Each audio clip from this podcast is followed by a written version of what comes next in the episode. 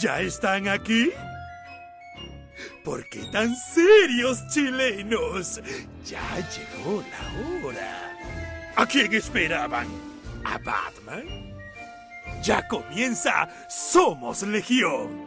Pongan su mejor cara.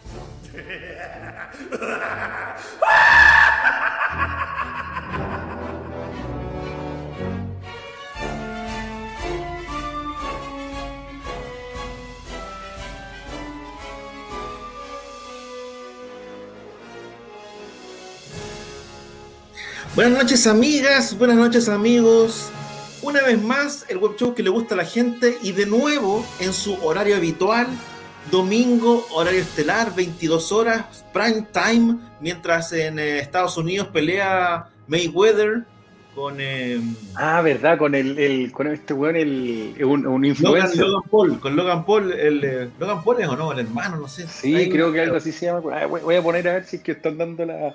Mientras, mientras eso sucede, nosotros estamos acá para acompañarlos como todos los fines de semana con todo el escenario y el análisis político y económico. Vamos a estar con las elecciones en Perú, eh, vamos a estar haciendo un análisis de, de las proyecciones económicas e internacionales. ¿Cómo estás? Michael el ruso Brilovich. Bien, Claudito, bien, bien, bien. Por suerte, bueno, ahí hoy día me di un festín violento viendo Wrath of Men, así que ahí para que también la, la comentemos, ah, Yo, para serte franco, tenía ganas de verla y por supuesto que les dije que la vieran y no la vi, fíjate. No, tranquilo, me imaginaba que podía venir por ahí la dosis. No, por ahí ya vimos la, la película ya, así que vamos a poder comentarle. Creo que, no sé si viene Chazán también hoy día, pero deberíamos estar bien. Y, y se suma alguien más y automáticamente aquí en la transmisión. ¿Cómo estás, Francisco Pancho Ortega? ¿Cómo te ha ido? Salud. Bien, bien, acá tomando tecito helado. Así, así de anciano estamos. Mira. Oye, tomando de helado.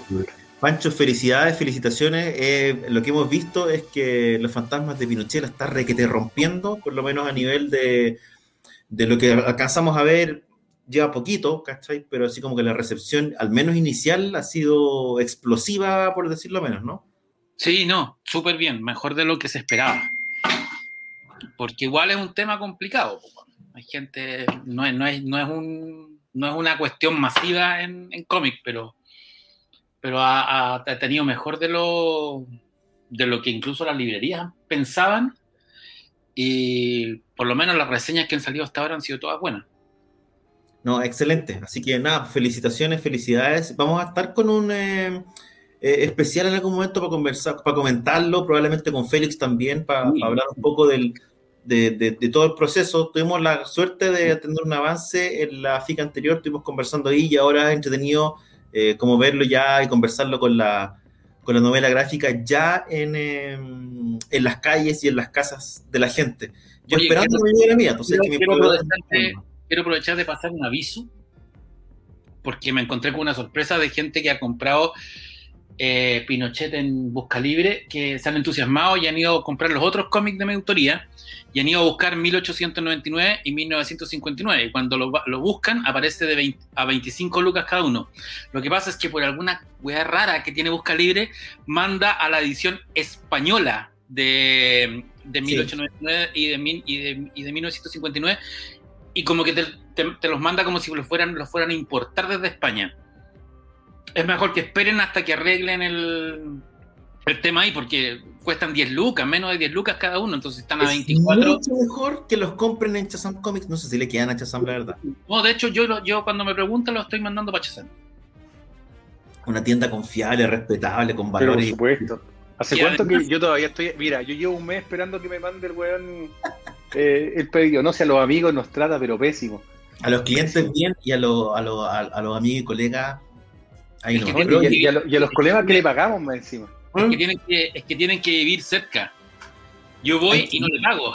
Le pago como a los tres meses, así como ya te debo todo esto, me sale más salado, Sí, hay que ir. Hay Pero que como a mí me pagan cada tres meses, me sigue por Ahora con las restricciones es mejor. Igual Chazam tiene servicio de delivery, pero hay que tener paciencia.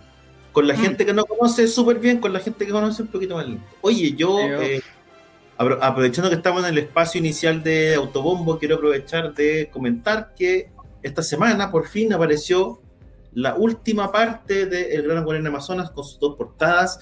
Muy contento, muy agradecido de la recepción de la gente, ha sido súper eh, buena.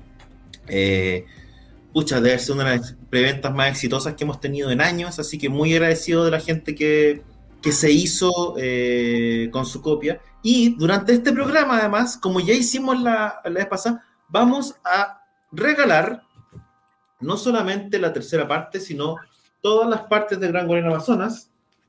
Mira, ahí están todas las. Incluso vamos a regalar la, la, la parte 3 que tiene las, las, dos tapas alternativas: la tapa de Lincoln Fuente y la tapa de John González. Así que la tapa del Catena, de la segunda parte, la tapa de Moisés Hidalgo, la primera parte de Gran Guarena Amazonas. Vamos a regalar estas cuatro revistas hoy día. ¿Qué es lo que tienen que hacer? Participar de nuevo. Yo creo que de nuevo lo vamos a hacer por Twitter, fíjate, porque es más fácil, uno que es más viejito usa más Twitter. Tienen que seguir a nuestra cuenta, que es. Eh, ¿cuál, ¿cuál, es la cuenta de generación VHS todavía, no? Generación VHS. Sí, VHS, VHS, VHS, generación. Tienen VHS que seguir generación. En Twitter. Lo que eh, pasa es que no es llegar y cambiar el. el no, el, y además que el nombre del canal. Además que el ruso gastó sí, mucho plata comprando la marca. ¿sí? Gasté más plata que la chucha en esa hora, así que. Oye. Yo eh, nunca lo voy a recuperar. Nunca. Tienen que seguir a arroba acción comics, arroba VHS generación y tuitear con el hashtag El Gran Guarén y el hashtag Somos Legión. Y ponen ahí un meme de una rata, un GIF de un ratón, una foto con los otros cómics de Gran Guarén, lo que ustedes quieran, muchachos, todo el mundo participa, así que desde ahora ya siempre extendemos, vamos a, a dar el ganador el viernes para que la gente que nos escucha a través de algún tipo de podcast, a través de Spotify o algún otro, también pueda participar. Así que ya saben, arroba VHS Generación, arroba Acción Comic, el hashtag es el Gran Guarén, hashtag también Somos Legión. Ya. Partimos. Pancho, eh, esta semana por fin se empezaron a filtrar eh, el famoso informe que estaba esperando eh, todo el mundo respecto de los ovnis. Sí. Este informe que preparó el, el, Pentágono por instrucciones de, entiendo que el Parlamento estadounidense. Fue Trump. Fue Trump cuando despachó la ley de presupuesto que pidió que. Pidió entre medio una, una cuestión. Pidió entre medio que tenían que desclasificar la información. Y fue ¿Qué? Trump, pero, pero, venía antes de, de, la, de parte de la propia US Navy, que pidió que que identificaran qué es lo que estaban piloteando su persiguiendo sus pilotos. Como dice el ruso, hay un tema que tiene que ver con el presupuesto en la génesis de esto, porque sí. en la práctica se quería saber si se estaba gastando plata en algún tipo de experimentación, experimento, eh, qué sé yo, aeroespacial, si esto era, si eran, básicamente si eran naves estadounidenses y si se estaba gastando plata en eso. Entonces, sí. por ahí hay una, de las aristas salió este informe un poco, cuéntanos qué es lo que decía, que, cuáles son las grandes conclusiones, cuáles son las grandes sorpresas y la gran, y la gran decepción también. Sí, bueno, salió el primer informe porque se, pone, se, supone que el definitivo es el 25 de junio. Fecha súper emblemática para los que les gusta este tema porque el 25 de junio es el día, el 24 de junio es el Día Internacional del OVNI porque se conmemora eh, la primera aparición moderna de un platillo volador y el, y Roswell. Entonces, que que, que, Estados Unidos vaya a hacer el, el vaya, vaya a entregar la, la, la, información completa el 24 de junio parece parte del, del espectáculo tan gringo. Pero en el fondo lo, lo, primero que ya se filtró y se filtró la semana pasada y apareció en, en el New York Times era, bast era bastante obvio porque aquí el tema se mezcla, ¿no? Cada vez que aparece, oh, Estados Unidos va a dar a conocer informaciones ovni, ponen Estados Unidos va a dar a conocer informaciones de extraterrestres y aliens y no tiene nada que ver, son dos cosas diametralmente distintas. No, no, no tiene que ver con aliens y extraterrestres, sino con ovnis, con lo que es la palabra ovni, objeto volador no identificado. Y lo que dice el informe que se filtró, el, que, que lo filtró el New York Times la semana pasada, es lo que, o sea, lo habíamos hablado aquí mismo y lo hablé en, en una radio a la que me invitaron a hablar por el tema es básicamente lo que dijo, sí, se trata de eh, eh, máquinas voladoras aparentemente no tripuladas, o sea, drones, que manejan un tipo de tecnología más avanzada que, que la que tenemos en, en nosotros en, en este, que lo que eh, oficialmente que, tenemos nosotros, ya que tienen, eh, se mueven a velocidades hipersónicas, eso es sobre Mach 7, o sea, sobre 7 veces la velocidad del sonido, que un, un rango de velocidad Fíjate que es muy raro porque solo se logró una vez en un, avión en la década del 50, el X-15, y nunca más se ha logrado eh, batir ese récord, que es el récord hipersónico. Y lo otro que, que re realizan maniobras de G muy cerradas, lo que implica que no tienen tripulante, porque no podéis tener un tripulante con ese tipo de maniobras, te, explota. Además son invisibles al radar, se mueve, eh, no, no, etcétera. Son muy, mucho, mucho, mucho más avanzados. Entonces el comunicado lo que dice es una cuestión súper patúa.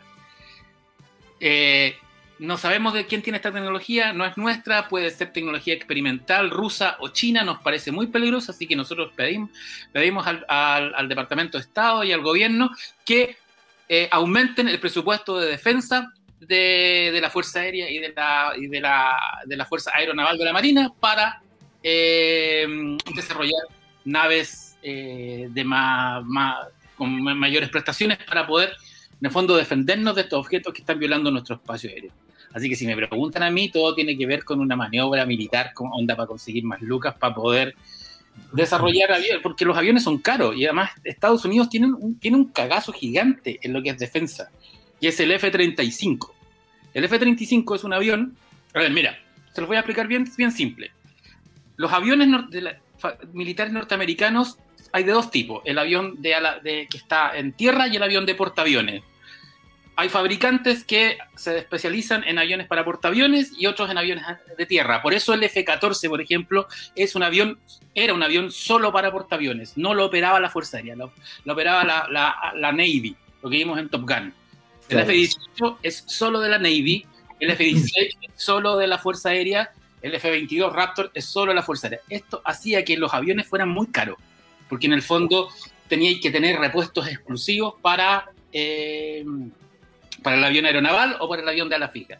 Entonces, Estados Unidos lo que dijo, vamos a unificar todos los aviones en un solo tipo, un avión que le sirva, que lo dijo la Casa Blanca, que le sirva a la casa, a la, que le sirva a, a, sus tres fuerzas aéreas, porque Estados Unidos tiene tres fuerzas aéreas: la US Force, que es la fuerza aérea, el cuerpo aéreo de la Navy, que es la naval, y el cuerpo aéreo de los Marines, que es la Marina. La Marina y la naval son dos fuerzas distintas en Estados Unidos la naval es la Navy, la que tiene los barcos, los portaaviones, los submarinos, los destructores. tiene la, canción, la canción de Village People también. La Navy. Exacto. la Marina son los Marines, que es, que, es, equivalente a la infantería de Marina, pero que allá es una fuerza naval aparte. Es, es una fuerza militar aparte. Es como que acá fueran, acá, como que acá la armada estuviera dividida en armada e infantería de Marina como fuerza como, como, como fuerza como, como ramas militares distintas. Autónomo.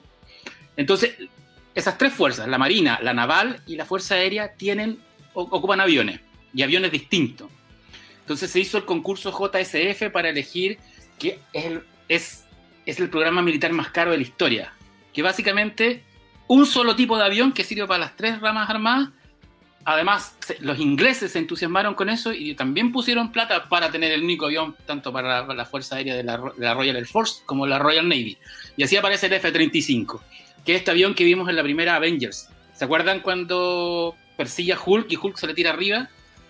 Y, le, saca al piloto, que es un avión con dos colas, pero que las toberas se mueven hacia abajo para permitir eh, aterrizaje vertical. No despegue vertical porque mucho, mucho, mucho gasto combustible y además al tener el empuje vectorial puede hacer despegues cortos. Pero al mover la tobera hacia abajo le permite aterrizar. Eso le permite al F-35 operar desde portaaviones chicos como los ingleses o como, como los portaaviones de la, de, la, de la, Marina, que son harto más chicos que los portaaviones de la Navy. Es súper complicado decir, pero Estados Unidos tiene dos flotas de portaaviones. La de la Marina, de la Infantería Marina, que son portaaviones diseñados para helicópteros y aviones de despegue vertical, y los super portaaviones que son de la Naval, que son los de los que despegan de, ese es el F-35, que, que, que, permiten que se pegan con... Después no nos vayan a vetar, weón, estamos pasando información militar no, no, el tema del F-35... cuidado YouTube, El tema del F-35, que al ser un solo avión que iba a reemplazar a todos los aviones para tener una sola... Que en el fondo, imagínate, es un monopolio. O sea, Lockheed, que es la que le ganó a Boeing el contrato, porque eran dos aviones en, competencia, el F-32 y el F-35. El F-35 ganó, Lockheed se lo ganó. Se ganó el contrato, se ganó el, el megaloto. El tema es que hacer un solo avión que sirva para todos los, que además es invisible al radar, tiene un montón de, que, que sirva para todas las Fuerzas Armadas norteamericanas, además de las dos ramas inglesas, es súper complejo. Porque un avión que opera en tierra es muy distinto a un avión que opera en portaaviones, porque el portaaviones es, es, un aeropuerto en movimiento, que tiene agua salada, ¿cachai? Entonces, ha sido un fiasco el F-35. Es un hoyo en la economía norteamericana gigante, pero además es un fiasco para las Fuerzas Armadas, porque la Fuerza Armada, la Fuerza Aérea de Estados Unidos sobre todo, tiene, tiene, tiene, tiene un tremendo lío con el F-35, se quedaron sin aviones, porque sacrificaron todo por el F-35 y el F-35 no logra las prestaciones pensadas, no, ni siquiera es invisible el radar, no alcanza velocidad supersónica, se han hecho cálculos, dicen, si el F-35 se enfrenta al Su-27 de los rusos y de los chinos, el, el Su-27 los manda a la mierda como en dos minutos. Es un cagazo gigante. Entonces, lo que, la verdadera conspiración no es si hay extraterrestres o, si los chinos están detrás de estos ovnis. La verdadera conspiración es la que creó el gobierno norteamericano para tener una excusa para reemplazar el F-35 antes de que entre en, operación y poder tener aviones más modernos que, y, que permitan supuestamente perseguir a estas máquinas, estos ovnis de Mach 7 que vendrían de China o vendrían de Rusia. Pero también está la teoría de que son drones de alta tecnología gringos, que en el fondo eh, es una conspiración interna para poder manejar las. La, en el fondo, lo que están haciendo, según tú, mira, Pancho, o según lo que has podido averiguar, es generar un enemigo. En la práctica es inventar un enemigo para, poder armarse para un conflicto potencial. En la práctica. Mira, eh, están, yo creo que están generando un enemigo para poder tener una excusa, porque además los gringos son súper eh, patriotas. Entonces dicen, bueno, hay, hay, hay, aeronaves de, procedencia desconocida, supuestamente china y rusa, que están, que están eh, amenazando nuestra soberanía. Sí, El contribuyente dice, tiene más impuestos para desarrollar un mejor avión. Y nadie va a decir que no. Entonces ahora tienen para reemplazar el F-35 por el, no sé, por el F-40 se ha ido perdiendo esa lógica más de guerra fría, al menos del, del, punto de vista público, porque me imagino que la competencia sigue a nivel interno, pero cuando todo hablas, no sé, pues de, de, de, estos grandes aviones que eh, aviones hechos para romper las barreras del sonido, para romper match no sé cuánto, ¿cachai? Eran una competencia que al final era bien absurda, porque era como hacer el avión para romper una marca para ganarle al otro, más que Exactamente. Lo que lo que pasa es que tú tenés que pensar un poco, bueno, yo creo que, que tenés que pensar en la historia de la aeronáutica la, aeronáutica mundial, ¿cachai? Así uno lo ve bien, se financia con esto. ¿Tú cachai cómo funcionan los concursos? Viene, el viene el gobierno americano y va a las empresas, por ejemplo, a Lockheed, a, a McDonnell Douglas, ¿no es cierto? A Boeing. Entonces les dice, señores, básicamente, básicamente a Boeing y, esas absorbieron todas hoy día. Tú hoy día tú decís, oye, yo tengo hoy día, no sé, mil millones de dólares para cada uno, ¿ya? Entonces yo te voy a pasar a ti mil millones y te voy a pasar a ti mil millones. Y el que venga con la mejor idea, lo tiramos a concurso y se lo ganan. Pero el gobierno les paga una gran cantidad de plata para que desarrollen estas cuestiones. Ahí está el, ahí está el, gran cuento que está ahí. Ese presupuesto de desarrollo que hacen los hueones. Boeing y Lockheed muchas veces han colaborado, y de hecho colaboran, colaboraron con el F-22, de hecho también están colaborando con el F-35, porque si bien una se lo ganó, pero no era algo que podía desarrollar solamente una. Yo he tenido la fortuna, yo estuve en Boeing, yo conozco, eh, vi las fábricas de Boeing, te recontra cagáis de lo que son, allá en Seattle, ¿cachai? Eh, porque allá tienen toda la, toda la, todas las plantas, las fábricas. Obviamente que no te muestran la parte bélica, pero tú sí puedes ir a ver, por ejemplo, donde hacen el desarrollo, todo lo que es la aeronáutica civil. Y tenéis que pensar que hoy día Boeing está con un cagazo, lo que pasó con el, con el creo que con el 737, 747 MAX. No sé si se acuerdan que el año pasado, antepasado, que una cagada, un montón de aviones, ¿cachai? Y eso, puta, significó pérdidas gigantescas por una industria que mantiene la economía. Entonces, ¿qué es lo que hacen con esto? No sé si cacharon que esta semana también salió hablando Obama. Y Obama dijo, oigan, si efectivamente se comprueba que son ovni, necesitamos aumentar el presupuesto de guerra. Que ya salga Obama, un tipo que tiene una credibilidad, dando entrevistas públicas, así como en Oprah, weón, diciendo esto, es para puta decir, chucha, ¿qué está pasando, weón? Es raro. ¿cachai? Y que estén saliendo una cantidad de información. Y el presupuesto de guerra de Estados Unidos es, a ver, mira, imagínate que un portaaviones clase Gerald Ford, que son los portaaviones estándar de la naval, gastan al día 7, millones de dólares. Al día. Y Estados Unidos tiene 12 portaaviones. Saca la cuenta toda la plata que se... Pero lo que pasa es que igual tú, tú tenías el tema de que la industria, o sea, A ver, la guerra, si bien por un lado come, pero por otro lado también genera, es una industria que da mucha plata. Sí, pues, no, mucha, y además, mucha plata. Además genera, tecnología para usos civiles. Pues. De hecho, Totalmente, o sea, esta, misma, estos mismos concursos que, que nombrabas tú, Ruso, por ejemplo, el, el, la mayoría de los aviones comerciales son desarrollos de, de, estos concursos militares. Todo lo que se aprende ahí es para... Eh, no, y piensa lo siguiente, tú le pasaste una cantidad de plata gigante a dos y uno perdió. Hay una cantidad de plata que se fue, chao. Mm. Nadie después le dice, ¿sabes qué? Usted me puede devolver, me, puta, me devuelve, este, aunque sea en bono, weón, de, de lo que sea. No, nada, chao, se pierde. Entonces, es una maquinaria que, que es muy, o sea, que uno cuando empieza a leer y empieza a interiorizar un poco de cómo funciona, es gigantesco la plata que se va, es brutal. Los intercambios que hay. Si tú lo pensáis bien, Chile compra, por ejemplo, los F-16, ¿ya? Pero nosotros también internamente se les desarrolla cosas. El F-16 chileno tiene tecnología nuestra. Y es bien particular, uno realmente lo mira a huevo, pero ha funcionado bien. ¿Cachai? Entonces es interesante cómo los países potencian. Afortunadamente nosotros tenemos a ENAER acá en Chile eh, y nuestra producción de aviones pillana, así que no, no tenemos nada que temer. No, pero tú cachai que acá yo tuve la fortuna de... Yo conocí a un piloto de F-16 y me contaba que, bueno, los pilotos de F-16 son escasos. No es como que tú, no es como que cualquier weón de la Fuerza Aérea, así como, ah, sí, yo llego y me siento arriba, uno no los preparan para ese avión y creo que tienen con suerte un backup y se acabó la hueá, ¿cachai? O sea, no es como que ahí esté lleno para que puedan echar ahora los aviones. Me contó un poco la, tecnología que desarrollan acá y es bastante interesante. Uno no sabe lo que se hace en China en ese sentido. Lo que, lo que hacemos con nada, ¿cachai? Hacen de, repente, desarrollos para poder adaptar cuestiones, me acuerdo yo. Pero bueno, de, hecho, en tenemos el F-17, pero tenemos unos torpedos que no le hacen, entonces hay que hacerle unos sub. En AER, modernizó los F-5. Sí, los F5 y los dejaron bastante piola. Los dejaron, pero. y, los Mirage también. Los pasaron con tecnología israelí.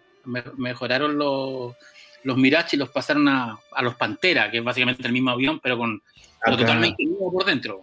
Oye, acá con unas planchas hechas guantes en maravilla los, los, amigos.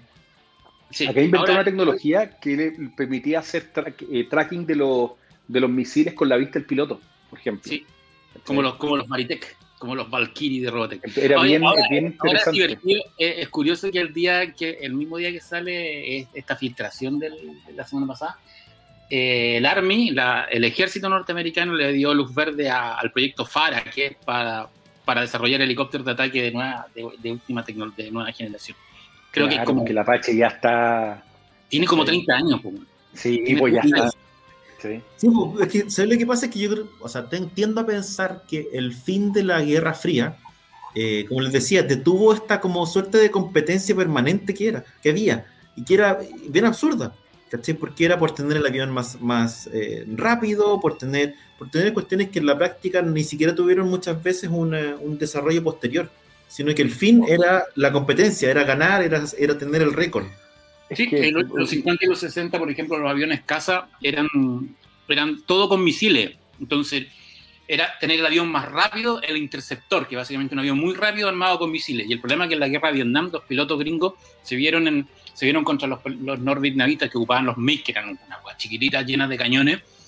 Y los MiG les daban guaraca. Y esa es la razón por la cual se crea Top Gun, pues, la, la academia de, Fighter Town, que la crea la, que, que, vimos en la película, que ahora que debería venir la segunda parte o luego, ¿no? Que en el fondo es una academia de combate. En Miramar. Miramar le enseñaron de nuevo a los pilotos al, el, arte del dogfight, ¿cachai? Que en el fondo es, pelear con cañones, es perseguirse, como era, como era en la Primera y la Segunda Guerra Mundial. Es, esa es la gracia de, la película, y se ve bien en la película Top Gun. En el fondo eh, es eh, el entrenamiento es perseguir cuerpo, pelear cuerpo a cuerpo con, otro, con, otros aviones. ¿Te acuerdas? ¿Se acuerdan que ponían a Viper? Sí, pues por eso te digo, porque aparte que tú así volar un avión que era chancho, porque el F-14 a todo el mundo le gustaba, pero un avión más chanchito de la época. De hecho, cuando ya salió la película, tú tenías el F-15, que era el avión en ese momento, que el F-15 y estaba entrando el F-16. Uno de repente mira los aviones y te das cuenta que tienen mucho tiempo algunos de operación, porque se planifican como por 40 o 50 años, desde que se aprueba el presupuesto de construcción, llegan las órdenes de otros países, ¿cachai? Hasta que el avión sale y se tiene que mantener operación para que la cuestión valga la pena, pues bueno. Porque si no, esta cuestión si es como los celulares está frito, pues bueno, podéis tener un, avión nuevo cada año, ¿cachai? Sí, no, y de hecho cuando salió Top Gun el F-14 ya tenía como 20 años, o un avión del año que se hizo famoso por Robotech, por Macros y por, y por Top Gun. Sí, pues el tema es que a todos les gustaba el tema de las alas ajustables, ¿cachai? Para poder llegar a más velocidad. Era, que es una weá que hacía que el avión fuera muy pesado, pues, una tecnología súper... Y por eso que nunca... En la nueva Top Gun, ¿qué aviones van a usar?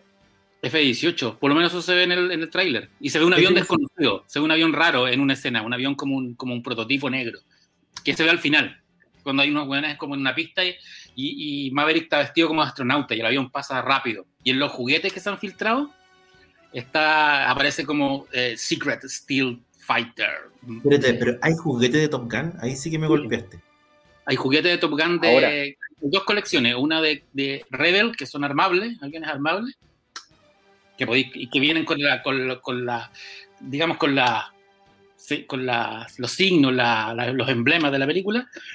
Y hay una colección de Hot Wheels que está sacando de todo. O sea, Hot Wheels eh, mostró el Batimóvil de la nueva película hace un par de semanas. De, lo que pasa es que Hot Wheels, imagínate cuánto rato que están aguantando los lanzamientos porque se le atrasan las películas un año, dos años, ¿cachai? Entonces, no, que yo creo que Hot, Wheels, Hot Wheels la ha hecho súper bien al, al porque en el fondo tienen la licencia de todo, pero como lo sacan en chiquitito, tenéis los Enterprise de, Star Trek, tenéis autos de los años 80, tenéis todos los Batimóvil, tenéis ahora tienen avioncitos en Dicas de este porte con toda la colección de Top Gun, además que la, moto de Maverick. Y, son bonitos. Sí, pues, más encima, pero me da risa, puta, este cuento de Tom Cruise. Tú que que bueno, yo no, es fanático de las motos. Te fijas, en las últimas, en varias películas siempre sale andando en moto.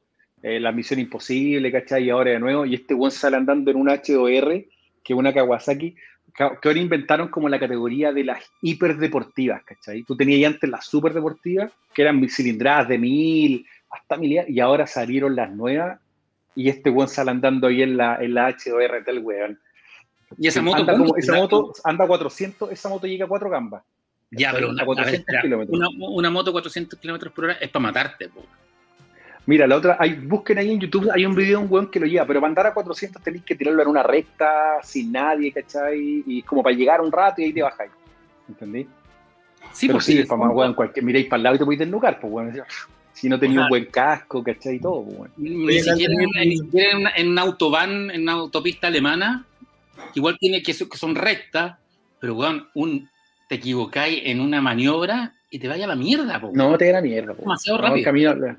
bueno, hace el fin de semana pasado falleció un cabro en la Fórmula 2, que, o sea, en, la, en el sí, por MotoGP en la categoría 2, eh, que weón sacó la chucha, weón, y le, la forraron y cagó el weón. Oye, aquí Daniel Leopoldo pregunta por algún dato de modelos de aviones de guerra para armar que sean bien detallados con los materiales. Yo no, sé si, yo no sé si en Mirax todavía venden. Mirax, no, Mirax, Mirax, es la tienda, Mirax y Mirax.cl, y ahí están todas las marcas. Rebel es, como una la más típica.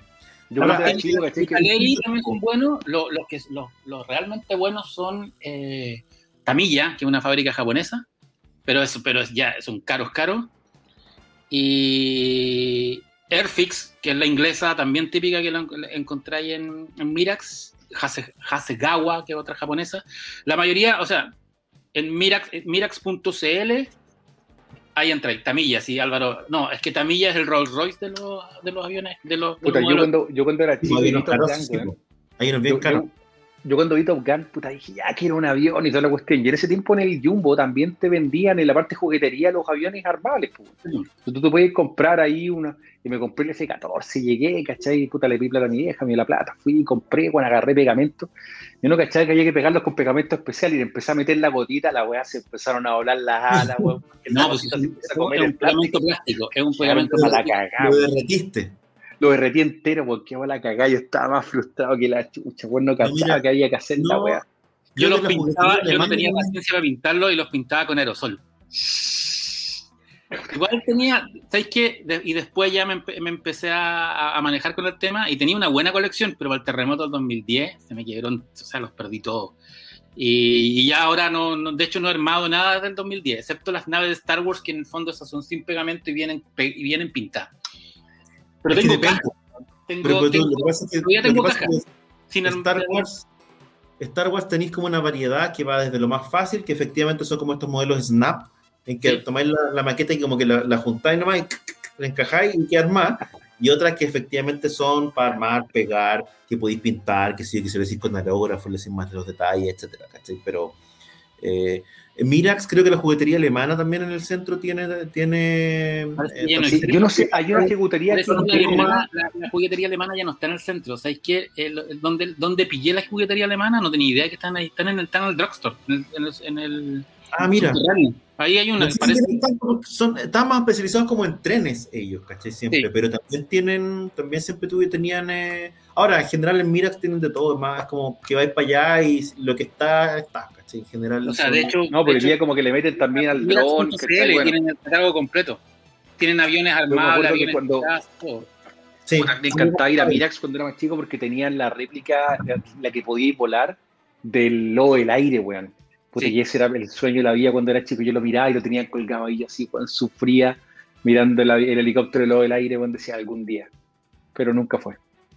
No, no, no ya no puedo más. Dando estas cosas, Lucky Hobby, eh, acá Bujuente dice que está en el centro de la juguetería alemana, en el drugstore y en Alonso de Córdoba. Hay una eh, también, en, hay una en, en una en, en, en en el Caracol de Irrazabal con Pedro Valdía, que se llama como, ah, que yo he ido a comprar ahí, pintura igual así, Architect Hobby, algo así. Puede ser. ¿Cuál es la, Lucky Hobbies? No la cacho. ¿Cuál es Lucky Hobbies ahí, Cristian? Lucky Hobbies en Santiago. Ahí, bueno, el amigo. Hangar 019, ahí, ahí tenéis todo lo que. El amigo Christopher Holcomb ahí. Eh, el hombre que sabe. el modelaje. Sí, pues, un hombre que sabe. El hombre sabe. Sí. Le, le, le, le también la, las maquetas ahí el amigo. El amigo Jack Black. A mí, el amigo Black ahí le mandamos un saludo. Tipo. Hangar, Hangar 19, eh, ahí tenéis todo. Ordo Architectum, sí. Hangar 19 es con. Ahí tenéis todo lo que es macros, Gundam, es como más, más, de, más maqueta de anime. Porque ¿cachai? que en, en, en, anime y manga hay dos, hay dos líneas de juguetes. Una que son, que son el action figure y la otra son los armables. Y armables con pegamento, con pintura y con todo eso. Perfecto. Oye, se nos está sumando, veo por interno que está nuestro querido amigo Daniel Chazam Hernández. ¿Cómo estás, Chazam? La bestia Rabat. No, encontré los lentes, así que estoy conectado, no viendo ni una wea. La duda, los lentes, weón? No, no sé dónde están, weón, no son de los de No los veo. es más raro, es, como ver, es como ver los ojos. De Slash. Es como ver los ojos de Slash. Sí, no, es, es, que raro. Es como ver a Milhouse, es como verle los ojos a Milhouse. Odor, Odor. me parezco, o sea, Odor me parezco harto, weón. Odor, Odor. Oye. No, pero Odor se parece a mí, yo creo. Chaza, qué bueno que llegaste. ¿Y ese jopo que se dejó Chazam No, un jopo de, se lo dejó a los Christopher Bien, güey. Un, homenaje, un homenaje, al más grande, al más grande. Oye, aprovechando el jopo a los Superman, el otro día fui a buscar la copia de, de a, los amigos de Filmico de la Justice League en, en Blu-ray. Se ve bonita la weá.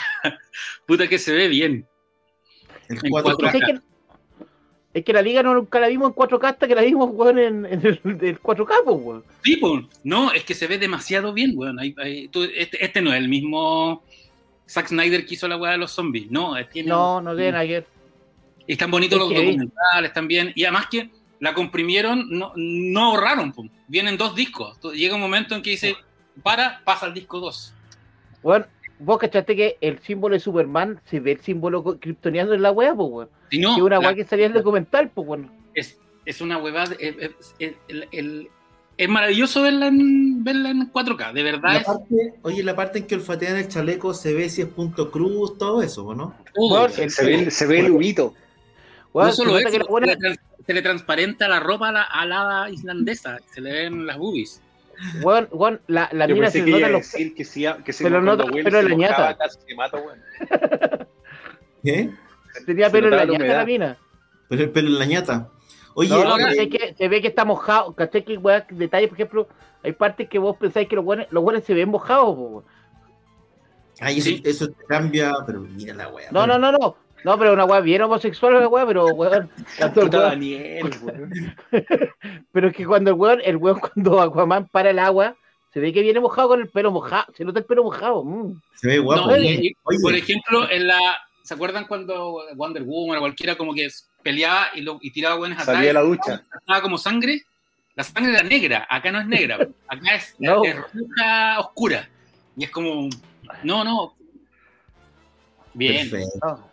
Oye, eso Me- es una buena me- pregunta me- que hace Mauricio acá, Mauricio Quintera. Yo ¿Viene en. Ya, ¿En Sí, vale, vale. viene? ¿Viene igual, así como cuadrado para IMAX? Cuadrado no es cuadrado. Es cuadrada. Sí, Es cuadrada. Eh. Casi que la van a estrenar en, van- la van a estrenar en, en IMAX en Estados Unidos en, en un paro de cine. Es más, es más, cua- es más cuadrada que Cas. Después Chazam no me vaya a pedir que baje este video, weón. Lo único que te voy a ¿Por decir. qué? No, no, no, no. Eh, ¿Qué te iba a decir? ¿Cómo, Chaza, ¿cómo están las cosas en la tienda? ¿Tuviste una semana con novedades? ¿Te afecta el tema de los cambios en, en los cierres de las comunas y eso? Me, me comentabais por la semana que tenías la tienda llena de gente.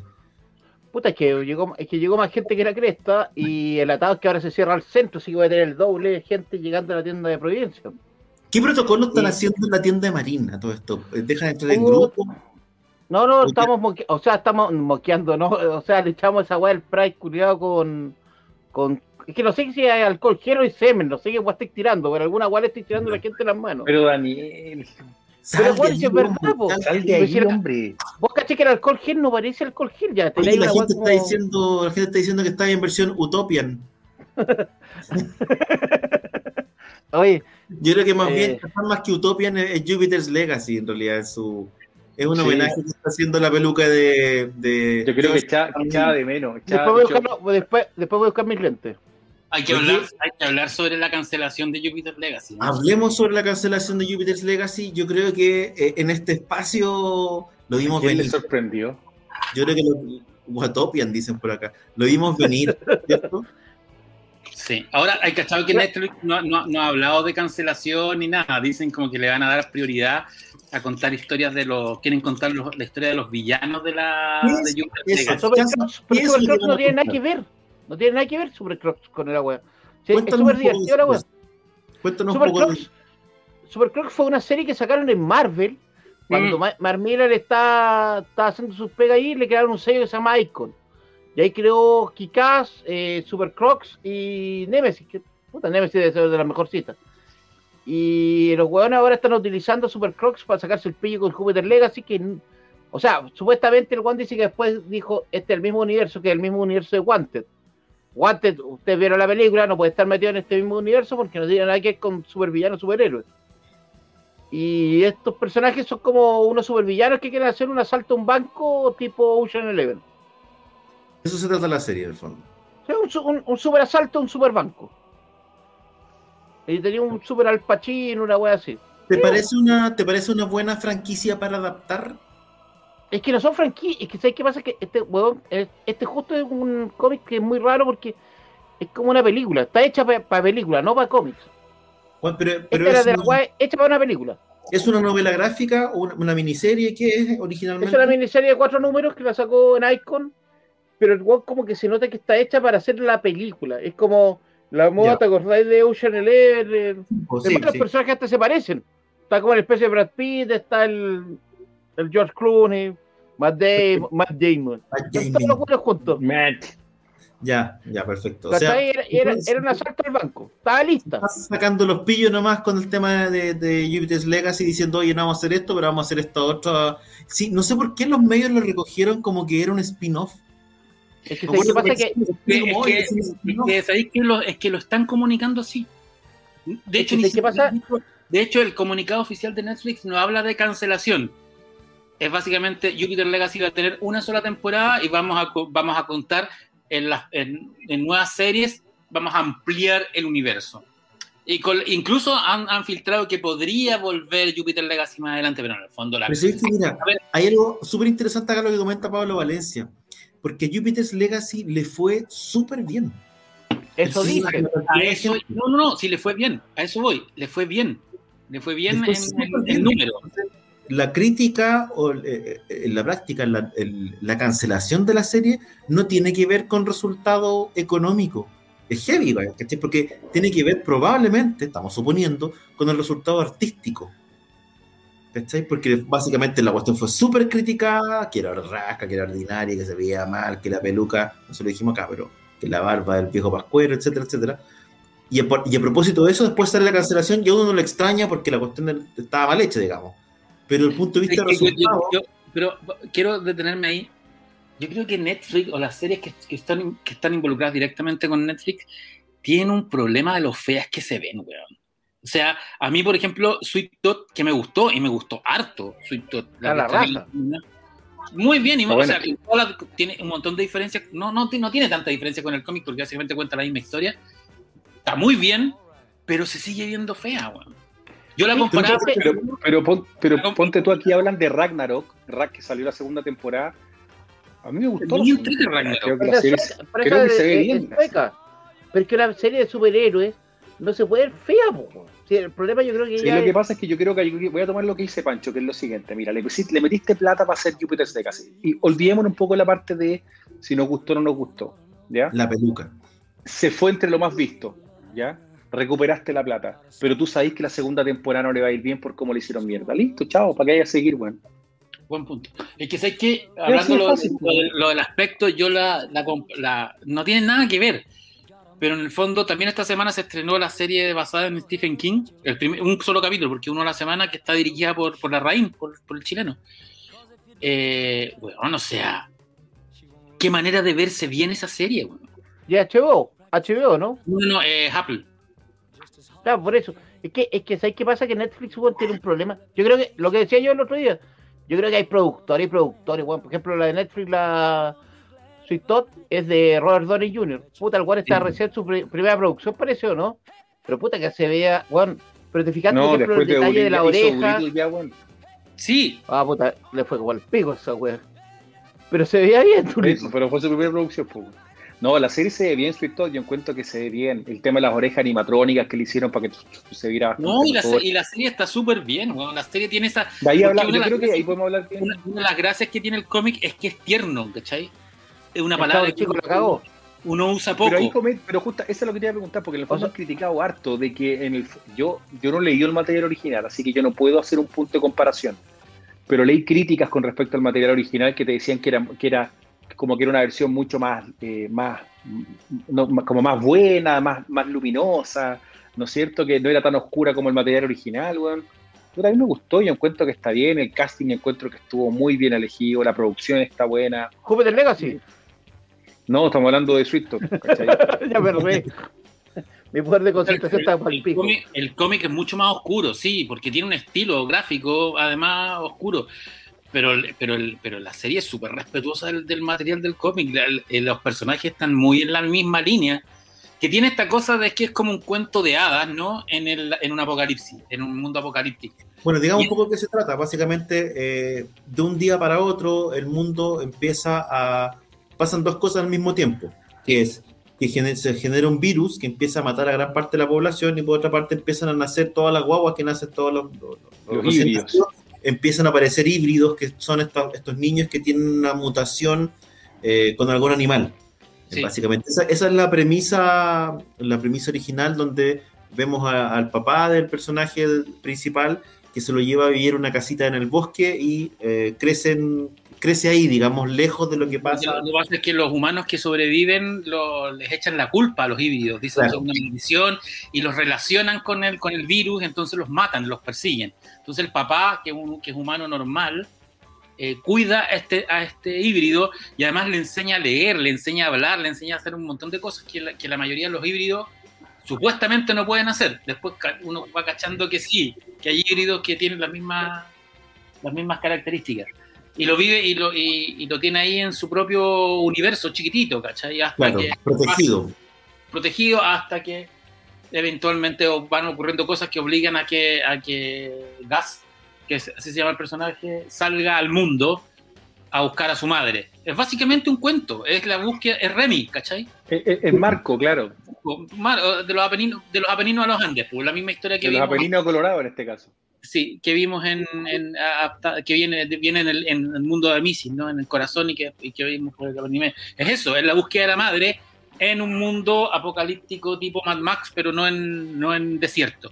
Pero donde está la cagada, pero, pero, pero, aquí tengo una weón. Esta, esta serie, weón, se nota que la pelea del casting fue maravillosa, weón. O sea, vos cacháis, veía el personaje, el, el guardaespaldas, el cómics era un blanco. Acá lo cambiaron por un huevo que es una montaña el huevo. Mm. Gigante el huevo. O sea, bueno, es gigante no porque, porque trabaja con un, con un, niño, entonces se ve más grande aún, yo creo. No, no, no, pero cuando se pone al lado de un huevón en la serie, huevón, se ve no, sí, grande, un grande, no me acuerdo cómo se llama este actor, pero ha salido en, en algunas películas con, con Jason como Momoa, por ejemplo. Creo que él salió en Conan, de hecho, como Momoa. Tipo, era el También salió en Game of Thrones. También salió en Game of Thrones. Este, este huevón salía en la serie, en la la weá del Harry Potter villano, ¿cómo se llama esta weá? Que la hicieron muy mal la, película en, Walt Disney. ¿Los, crímenes de Greenwald? No, no, eh, no. El... Eh, ¿Cómo se llama la puta que es buena, es bueno el libro? Que el libro que, es un libro que salió con, un Harry Potter que es villano. Es el. No, el libro es un no, la serie es mala. Eh, la película es muy mala, sí. ¿Cómo se llama? En Disney la, la película. Sí. Artemis Fowl, Artemis Fowl. Artemis Fowl, ya.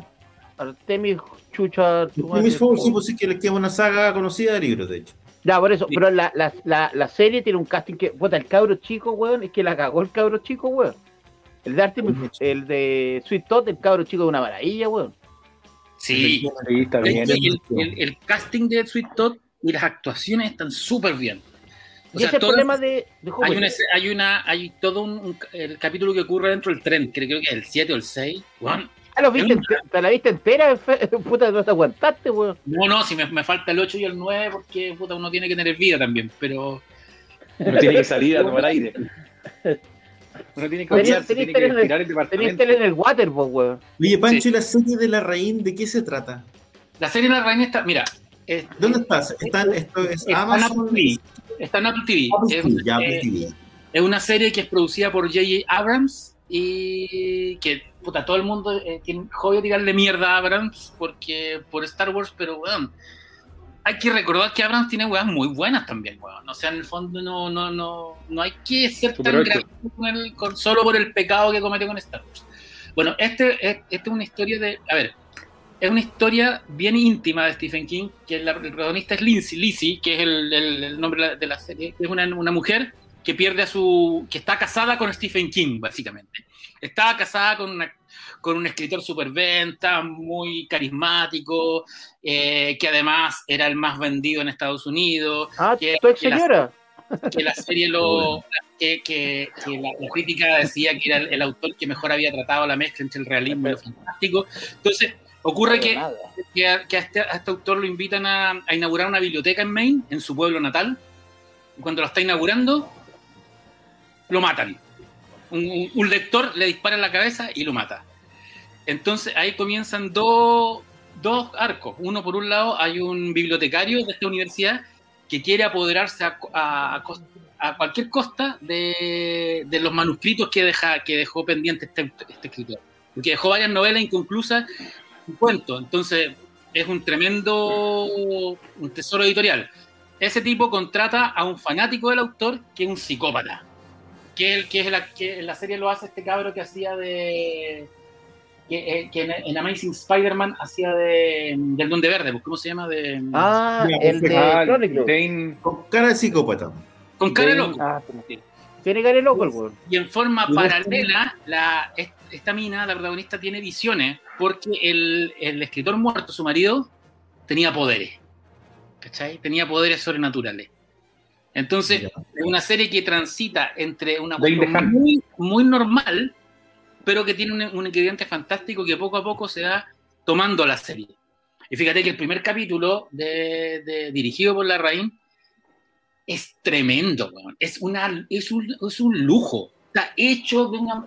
O sea, parece cine. ¿eh? Julian Moore, bueno, puta, es que tenéis a Julian Moore que con un saco encima actúa bien. Sí, pues. O sea, la, mina. El, marido, el que muere, es el, protagonista, pero que aparece como fantasma en el resto de la serie. Es el eh, Clive Owen, el de Juegos de. Lo, de, juegos oh. ah, pusieron, pusieron, plata en ese. No, o sea, weón, pusieron. Es que hay una pelea, hay una pelea, weón, de plata, weón, ahora último. El casting, o sea, lo que pasa yo creo que, Apple, está sacando, Apple está sacando poco, pero todo lo que saca es filete. O sea, viene Fundación y todo, no, pero esta serie, que además, ojo, la serie está, es primera vez que Stephen King escribe en los guiones. ¿Cachai? Oye, ¿es producida por La Reina o solamente dirige el primer No, capítulo? Producida por J.J. Abrams, escrita por Stephen King y, diri- y dirigida todos los capítulos por Pablo Larraín. O sea, Ah, pusieron chucha. toda la plata encima, ¿cachai? Sí. Porque llama- hablando de un equipo, buen equipo. Sí, plata, la exactamente. Cambi- Cambiaron la. cambi- eh, eh, es que en la, el- en la serie cambiaron el, el dato. Ese. En la serie, el fan lo matan en la ceremonia de inauguración al, al autor. No, cambiaron las cosas de la, de la de la novela original para hacerla más, más taquilla, o sea, más, más Más rápida. televisivo. Porque la novela es bien lenta, la novela de aquí. Pero Ay, viejito, taquilla, taquilla, una palabra muy vieja. yo soy viejo. No soy guachaca, pues. Taquilla, Muy taquilla. bien. Yo soy de la época de Entonces, estado taquilla. Entonces, recomendable la en Apple TV, recomendable. Entonces, Lindsay Story.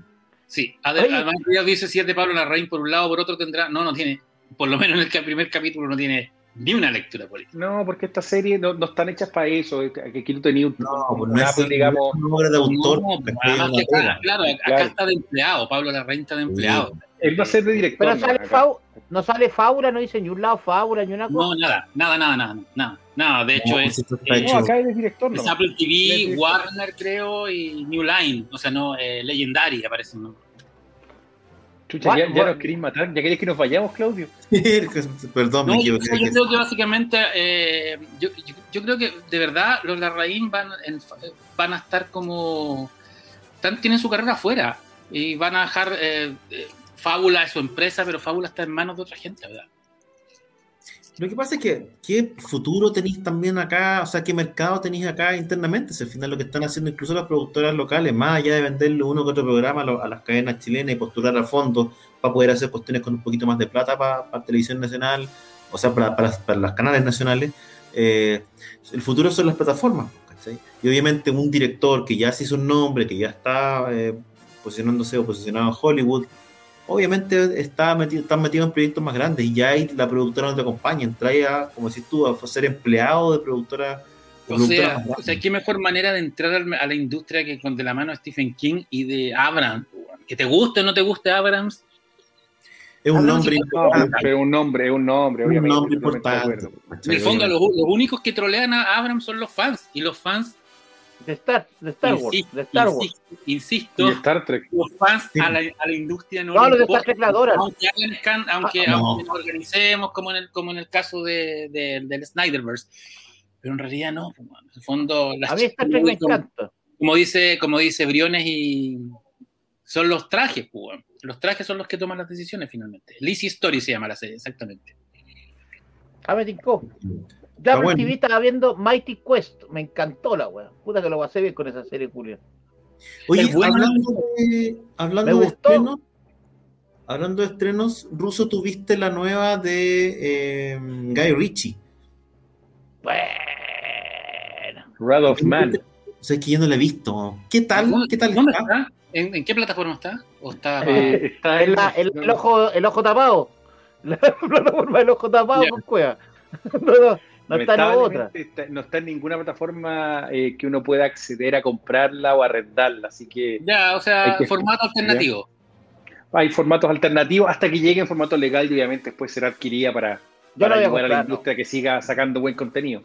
Eh, Yo me la compro. Esa me la compro, feliz. Es, ¿Sabéis qué? Lo que, te digo una cuestión. A ver, eh, Shazam tiene obviamente una opinión muy. ah, Como toda película de Guy Ritchie, tenéis que, hay que verla. Eh, pero me pasa algo, que creo que es la película menos Guy Ritchie que he visto el weón No en harto tiempo. Es un remake. Es un remake. No, pero igual obviamente él, tiene, él es productor, está su, está su compañía ahí, pero es la película menos Guy Ritchie que he visto en harto tiempo. en Ya, un pero la, diri- la di- montón pero la diri- de pero la cosas. dirige él. La dirige él. Está dirigida por él, producida por él, ¿cachai? Es Porque una gente de empresa Cipoll- para- porque Agente de Cipoll también es un remake, pero es una película de Guy Ritchie, pues. Pero, No, pero no, es una no película aparece. Guy Ritchie por todos lados. Por eso te digo que Esta es no una tú la vayas a ver y no es una película Guy Ritchie. No te da. ese- las películas de Guy tienen un estilo que tú, obviamente, desde que Lock, Stock and Two Smoking Gar- Barrels, ¿no es cierto?, la viste, hasta ahora tú te das cuenta que tiene un estilo y tiene eh, elementos que, que obviamente te, te llaman la atención de lo que hace Guy. Acá es una película que no es de él, sino bien analítico, ¿no es cierto?, de la estructura que lo ocupa para dirigir, etcétera. Una historia simple, ¿no es cierto?, está basada en, en el personaje de, de H, que acá le llama H, que eh, ustedes vieron el trailer, ¿no es cierto? Que básicamente te plantean de que su hijo está muerto y el buen quiere saber quiénes fueron los que lo mató, ¿no es cierto? En toda una industria de, eh, de, guardia, de, de, guardias de vigilancia de camiones blindados y de ladrones que básicamente, de bandas que se encargan de hacer los robos de estos, de estos, de estos camiones. Ah, como simple, simplemente esa es la historia. Pero están todos, los elementos, la, están todos los elementos de la del, digamos, del universo Guy Ritchie. Entonces, ¿cuál es el tema? La película está contada como en, un código bien particular, porque básicamente está, bueno, lo que ocupa mucho es el, ir contando de tiempo, ¿no es cierto? Que te va presentando momentos y después vuelve, va un poco adelante y atrás. Esas cosas que normalmente igual a veces sí hace Ritchie en ese sentido.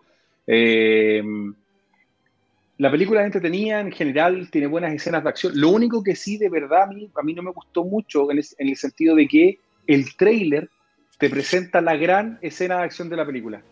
¿Cachai?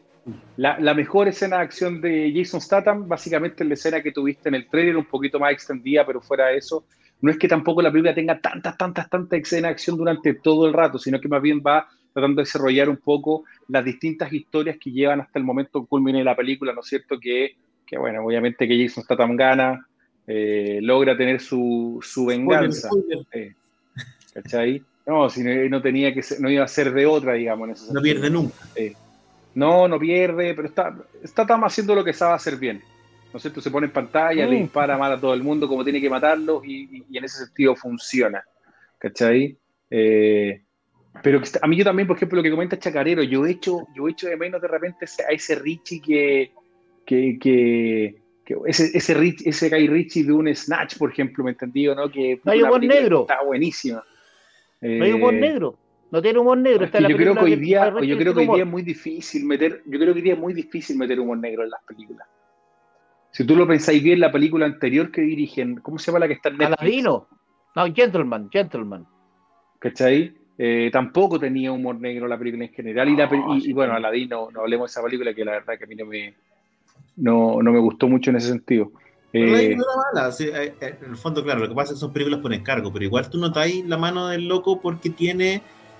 hay un ritmo en la narración y una manera de contar que es muy propia de él, ¿cachai? Para acá eso es lo que te digo, acá, acá no lo tiene, no tiene esos ritmos, no tiene esos momentos, hay momentos muy richis de las películas que tú te das cuenta si esto es una película, hasta incluso el Rey Arturo, que hay gente que no le gustó, a mí particularmente yo tengo un cariño al Rey Arturo, no sé por qué, pero igual me... Pero es super Guy Ritchie en términos de ritmo. pero total, es que por eso te digo, la no tiene. vela, y tú te vas a dar cuenta que no es una película de Guy Ritchie en ese sentido, no tiene ese ritmo que tú estés acostumbrado a ver una película del weón, ¿cachai? Eh, la banda sonora está muy bien elegida, eso sí les puedo decir. Te mantiene con un ritmo de tensión. ¿Quieres soltar fetiche al comienzo? Al principio, sí. Tiene cuatro películas tiene, varios actores que se repiten normalmente. Esta no es la primera colaboración, hay que acordarse de, de, de Statham con, con, con, Guy Ritchie, pues ya tienen otras películas y básicamente yo creo que Statham debe mucho a Ritchie en, en, en, el salto a la fama que tuvo con las películas que, que el, el papel de, obviamente, en, lo particular a mí, por ejemplo, en, en Snatch encuentro genial el papel que tiene el weón, ¿cachai? Y ahí no es un héroe de acción, ahí en el fondo se escapa del, del personaje para ser un poco distinto. Nada, pues, de hecho, al En Lockstock tampoco peleaba, en Revolver pelea un poco más. En Revolver pelea un poco más, ¿cachai? Pero acá no, entonces por eso te digo que, que, que, que puta de una otra manera es. Eh, Yo creo que... la película en ese sentido. Y aparte el problema que también tiene, tiene algunos temas de guion que la verdad que, y de, y de, algunos personajes que te los presentan, tú dices, ¿qué chucha este weón? Ponte tú, el personaje Andy García, tú nunca entendís qué weá es.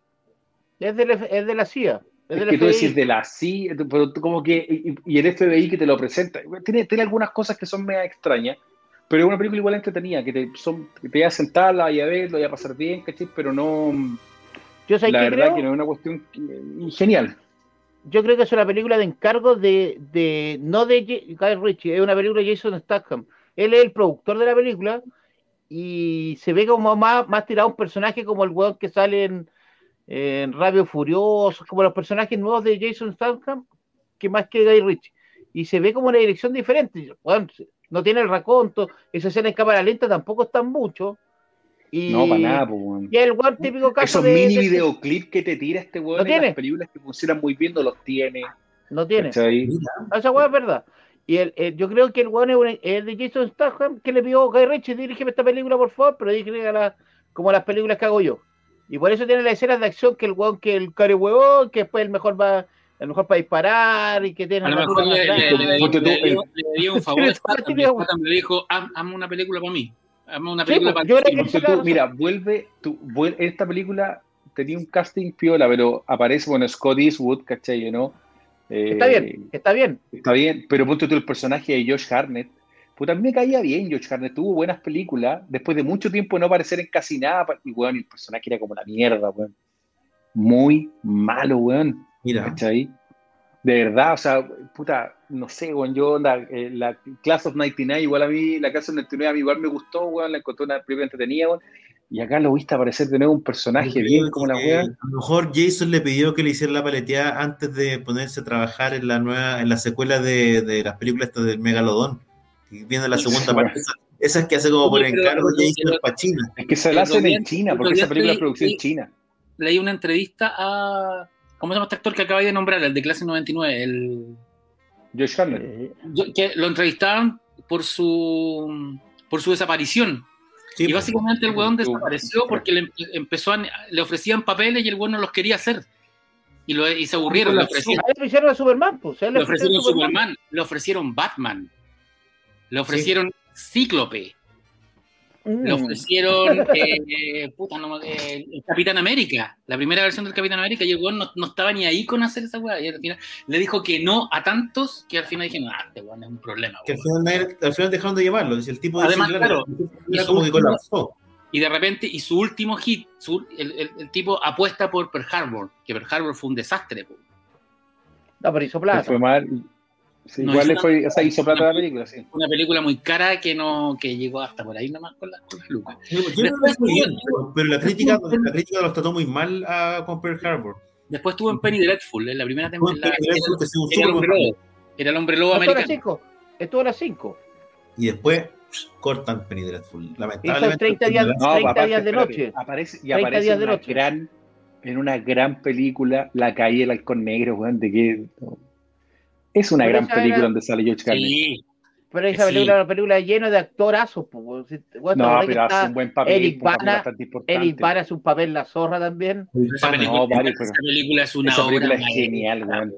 Es una obra maestra de la calle del halcón negro. Es, es increíble. La, la que- esa película es para sentarse, weón, y verla tranquilo, que no te hinchen las pelotas, ¿me entendí? Disfrutarla. Una gran película, weón. Además que el, tra- el trabajo de, el trabajo de audio de esa película, puta, ese viejo, weón. Ridley Scott, hasta cuando es malo es bueno, weón. La cagó el weón. Es, eh, o sea, tú sí, decir, decir-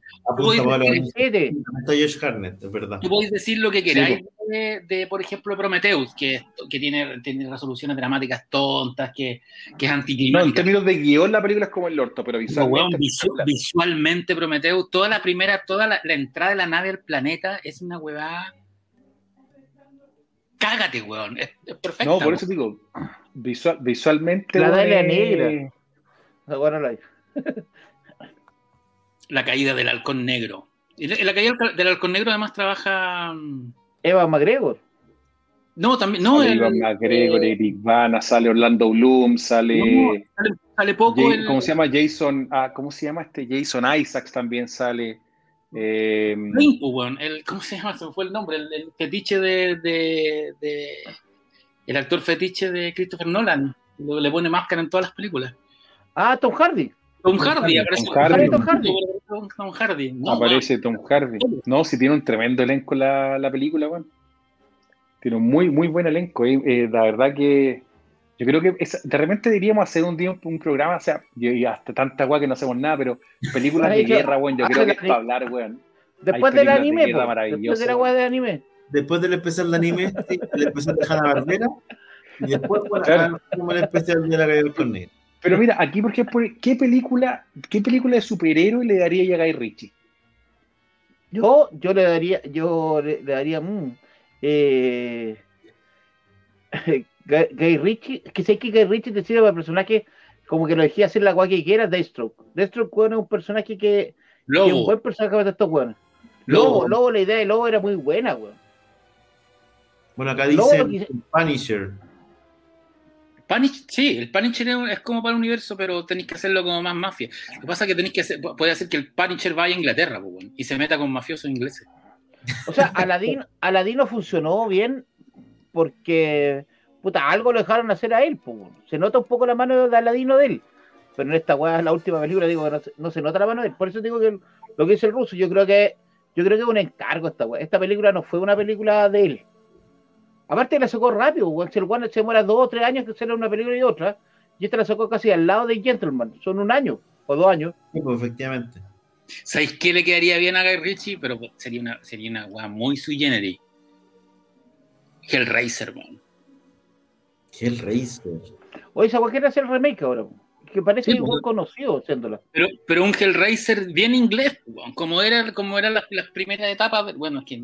Con mucho acento no tiene nada que ver con el, con el actual, que es buena la, el actual arco de John Constantine, pero los Hellraiser originales. Bueno, Constantine vuelve, pero vuelve Constantine como estaba ¿Con, ¿Con, quién? ¿Con quién? ¿Tú crees que vuelve? ¿Tú crees que va a volver eso? Dicen que, estaban, que estaban trabajando en una, en una secuela. A mí me gustó harto, fíjate, o sea, más allá de que la cuestión es cualquier cosa, porque no se parece, digamos, se aleja bastante del material original. Pero, eh, pero en general, al, amplio público que no está, no está familiarizado con el cómic, le gusta Constantine. Es entretenida. Ah, la película no es mala, weón. No, es una súper buena película. Si tú dejáis de lado, digamos, las libertades que se tomaron, original, como en su propio mérito. fumaba? Es una súper buena película, es entretenida, ¿cachai? Entonces a mí me parece que si quería... Y tiene que ver también como con esta revalorización de, de Keanu Reeves estamos hablando de que Keanu Reeves entra como en un periodo en su carrera, como a la baja, donde empieza a hacer películas media independientes, como que se las da de productor, y va de tumbo en tumbo. Entre esas, hizo una película en hizo acá en Chile, Toc Toc, ¿cachai? Con Ana de Armas, de hecho. Eh, pero agarró, bueno. Y después, cuando toma, eh, cuando hace el primer papel de John Wick, que una película que se hace sin ningún tipo de, de expectativa, ¿cachai? Una película que, está, que básicamente eh, eh, es como el sueño húmedo de los dobles de acción o de los coreógrafos de acción, ¿cachai? Eh, un argumento súper básico y la cual la rompe. Y se genera como un nuevo boom de, de Keanu Reeves que yo creo que es lo que empuja a, las Wachowski para volver a, Matrix, es lo que empuja para volver a ser Billy Ted, ¿cachai? Y es más mala y es lo que, podría, empujar, es lo que podría empujar una nueva una nueva una secuela de Constantine, porque básicamente es como un redescubrimiento de Hollywood diciendo dice que a la gente le gusta Keanu Reeves. Y a la gente le gusta querido. ver, ¿cachai? Es como un tipo querido, además. No es solamente está lleno de memes de él, siempre están, estáis leyendo, oh, este weón es el weón más bueno del planeta, ¿no? un weón muy no es un guau muy higiénico, pero es muy buena gente. Pero tú caché que, oye, es John Wick y de repente parece Keanu Reeves en todas partes, caché, como me apunta aquí Geraldo, tiene un cómic que Keanu Reeves eh, con Boom Studios, tiene un videojuego que le fue que, salió con N, problemas, pero salió. Sí, pues Cyberpunk. O sea, de repente está en todas partes y hay que ver qué tal, qué tal le va con. Bueno, y tiene, y tiene su, y tiene su, su marca, este Juan también es fanático de las motos y tiene su empresa, ARC. La gente que no, no la conoce, vea, tiene unos modelos bien, bien choros la empresa que tiene este weón con un par de amigos, weón. Entonces, entonces, por eso digo, hay como una, hay como un, este redescubrimiento a propósito de John Wick que transforma de nuevo a Keanu Reeves como en una estrella, porque Keanu, Reeves estaba como en un segundo nivel ya, ¿cachai? Estaba como, había entrado en ese momento en la carrera de los actores en que ya empiezan a darle unos papeles más charchas, en que empiezan a hacer cosas más independientes, y con John Wick vuelve a la primera línea y se queda ahí. Se salvó del destino Bruce Willis, Se salvó de Bruce Willis, se salvó de Nicolas Cage, se salvó de... de sí, No, no, Johnny Depp.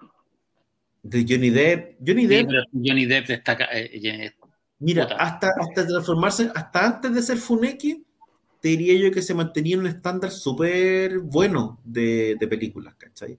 No, no, no, hacía. En general tiene poco guatazo Johnny Depp, así hacía, terrible. Mira, más allá como de que les vayan bien o mal, estamos hablando de producciones de primer nivel, ¿cachai? Ahora que está Funeki lo vaya a ver en cualquier cosa, ¿cachai? No al nivel de Kevin Spacey, que está funadísimo, ¿cachai? Pero viste que vuelve, vuelve no, no, una película Todo vuelve, vuelve. No, Kevin Spacey vuelve, vuelve en una serie o, una, o un telefilm francés. Bueno, es que en Europa les da lo mismo. Francés, eso era, no era italiano, era francés. Pero es que es de Franco Negro.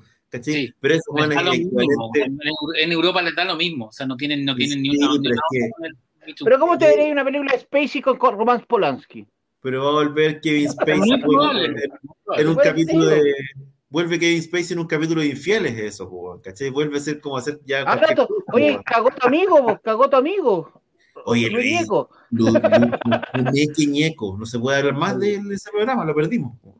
ya teníamos listo para la otra temporada de Somos Legión, lo estaba listo y ahora tuvimos que tumbar el contrato. No, ahora, de, de, hecho, ahora, ahora está, está en, una, en una lista de WhatsApp de amigos periodistas me decían que está la cagada en el 13, pues, porque el huevón es el, era uno de los, de los personajes principales de la nueva teleserie. Entonces, este como el hotel de no sé quién. Sí, pues. sí, que debuta esta semana y por un lado tenéis funas en redes sociales a la teleserie, el actor, pero la hueá más grave es que se le están cayendo los auspicios. Uh. Era el regreso del área dramática, ¿cachai? no es menor, no es menor porque cuando cortáis la cuestión y dejáis a mucha gente sin pega, y esto no es Hollywood, ¿cachai? No es que, oye, vamos a volver a grabar todas las escenas donde aparecía eh, el funeque y vamos a reemplazarlo por eh, Marcial Tagle. O digital. Claro, no, no funciona. Claro, vamos a grabar a Marcial Tagle con una pantalla verde y vamos a reemplazar toda su escena. Acá esa no se puede hacer. Pero, pero vos cachai que hay un poco también tiene que el weón le caía mal a la gente. Esa, ese era muy pomposo, era muy pasado caca.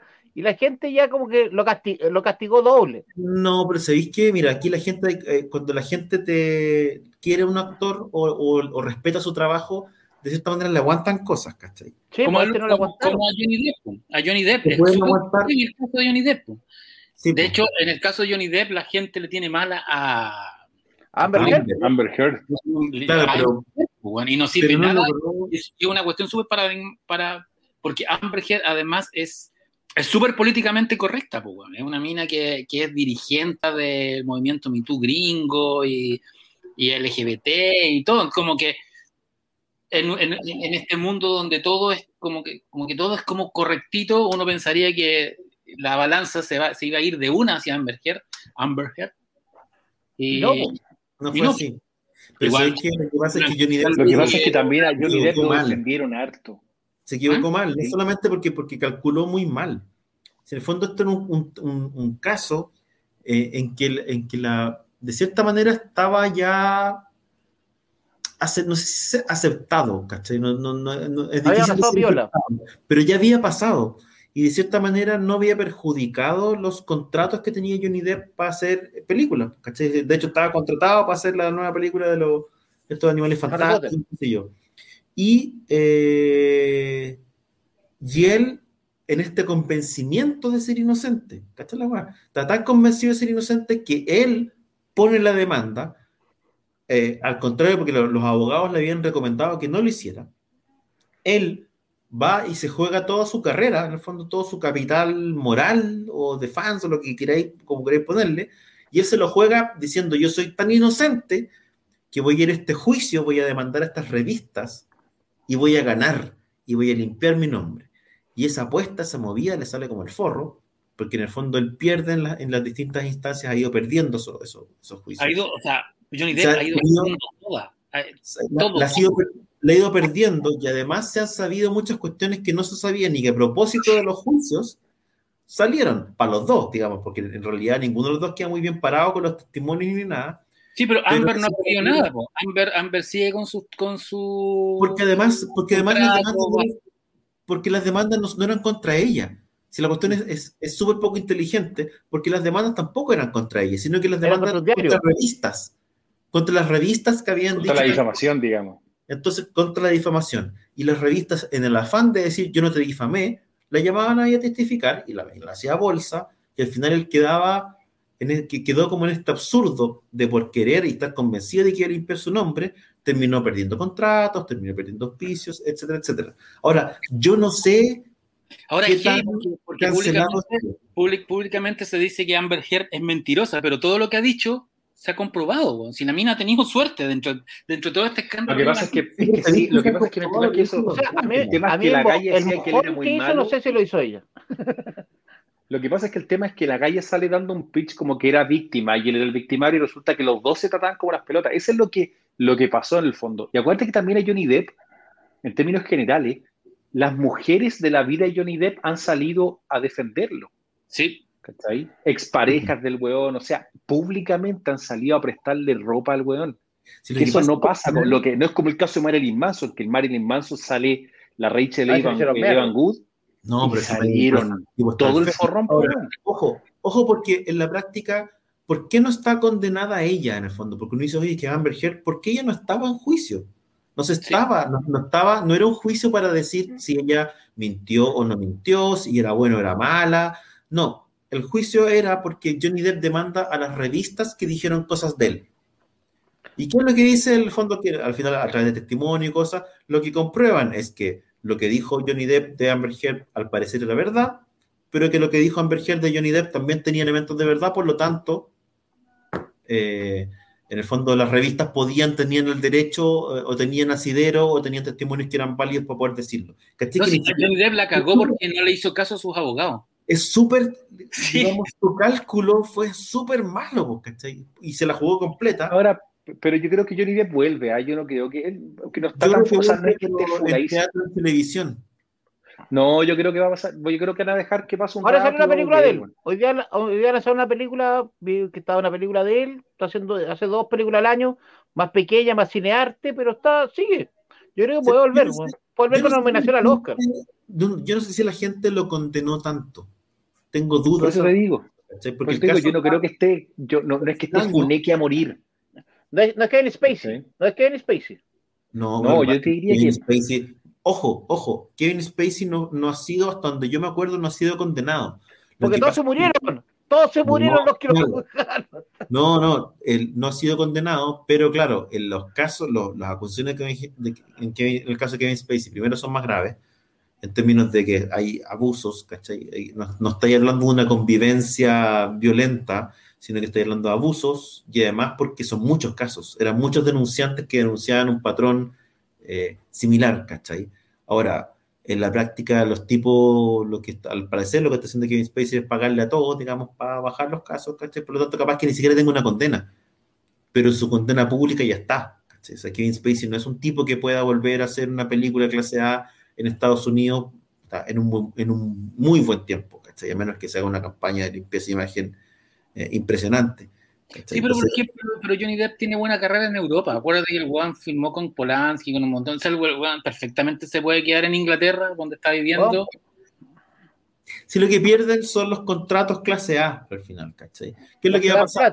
Johnny Depp, lo, ¿qué es lo que pierde? Pierde la posibilidad de trabajar con Disney, ¿cachai? Eh, digamos, Disney pierde la capacidad de trabajar con Warner, con los grandes estudios, ¿cachai? Porque básicamente estamos hablando de un tipo que estaba en ese, en ese eh, bloque. En ese ambiente, en ese, en ese, claro, en ese bloque de actores, ¿cachai? El tipo era un actor para esterilizar Disney, esterilizar Warner, qué sé yo, para grandes franquicias y para grandes franquicias familiares además. No estaba en un nicho de cine arte. Entonces, eso es lo que pierde y básicamente lo que pierde es el cine que da más plata. Un tipo que se sabe en bancarrota. Baja, baja de Chivarriga la Master Choice. Claro. Es un tipo que básicamente va a tener problemas económicos en los próximos años, además, que ya está en bancarrota y que ahora con esto, bueno, ni hablar. Es que, lo que pasa es que esas bancarrotas también son bien, bien como lo existen. el tipo tiene como dos islas o una isla que tiene comprada, tiene una, una ciudad entera en Francia que está vendiendo. Van a vender esas cuestiones, agarra la plata, igual ellos tienen siempre un flujo entrante de las regalías por todas las películas que se repiten. No uso, fíjate que tienen el tema económico de los actores es bien caótico.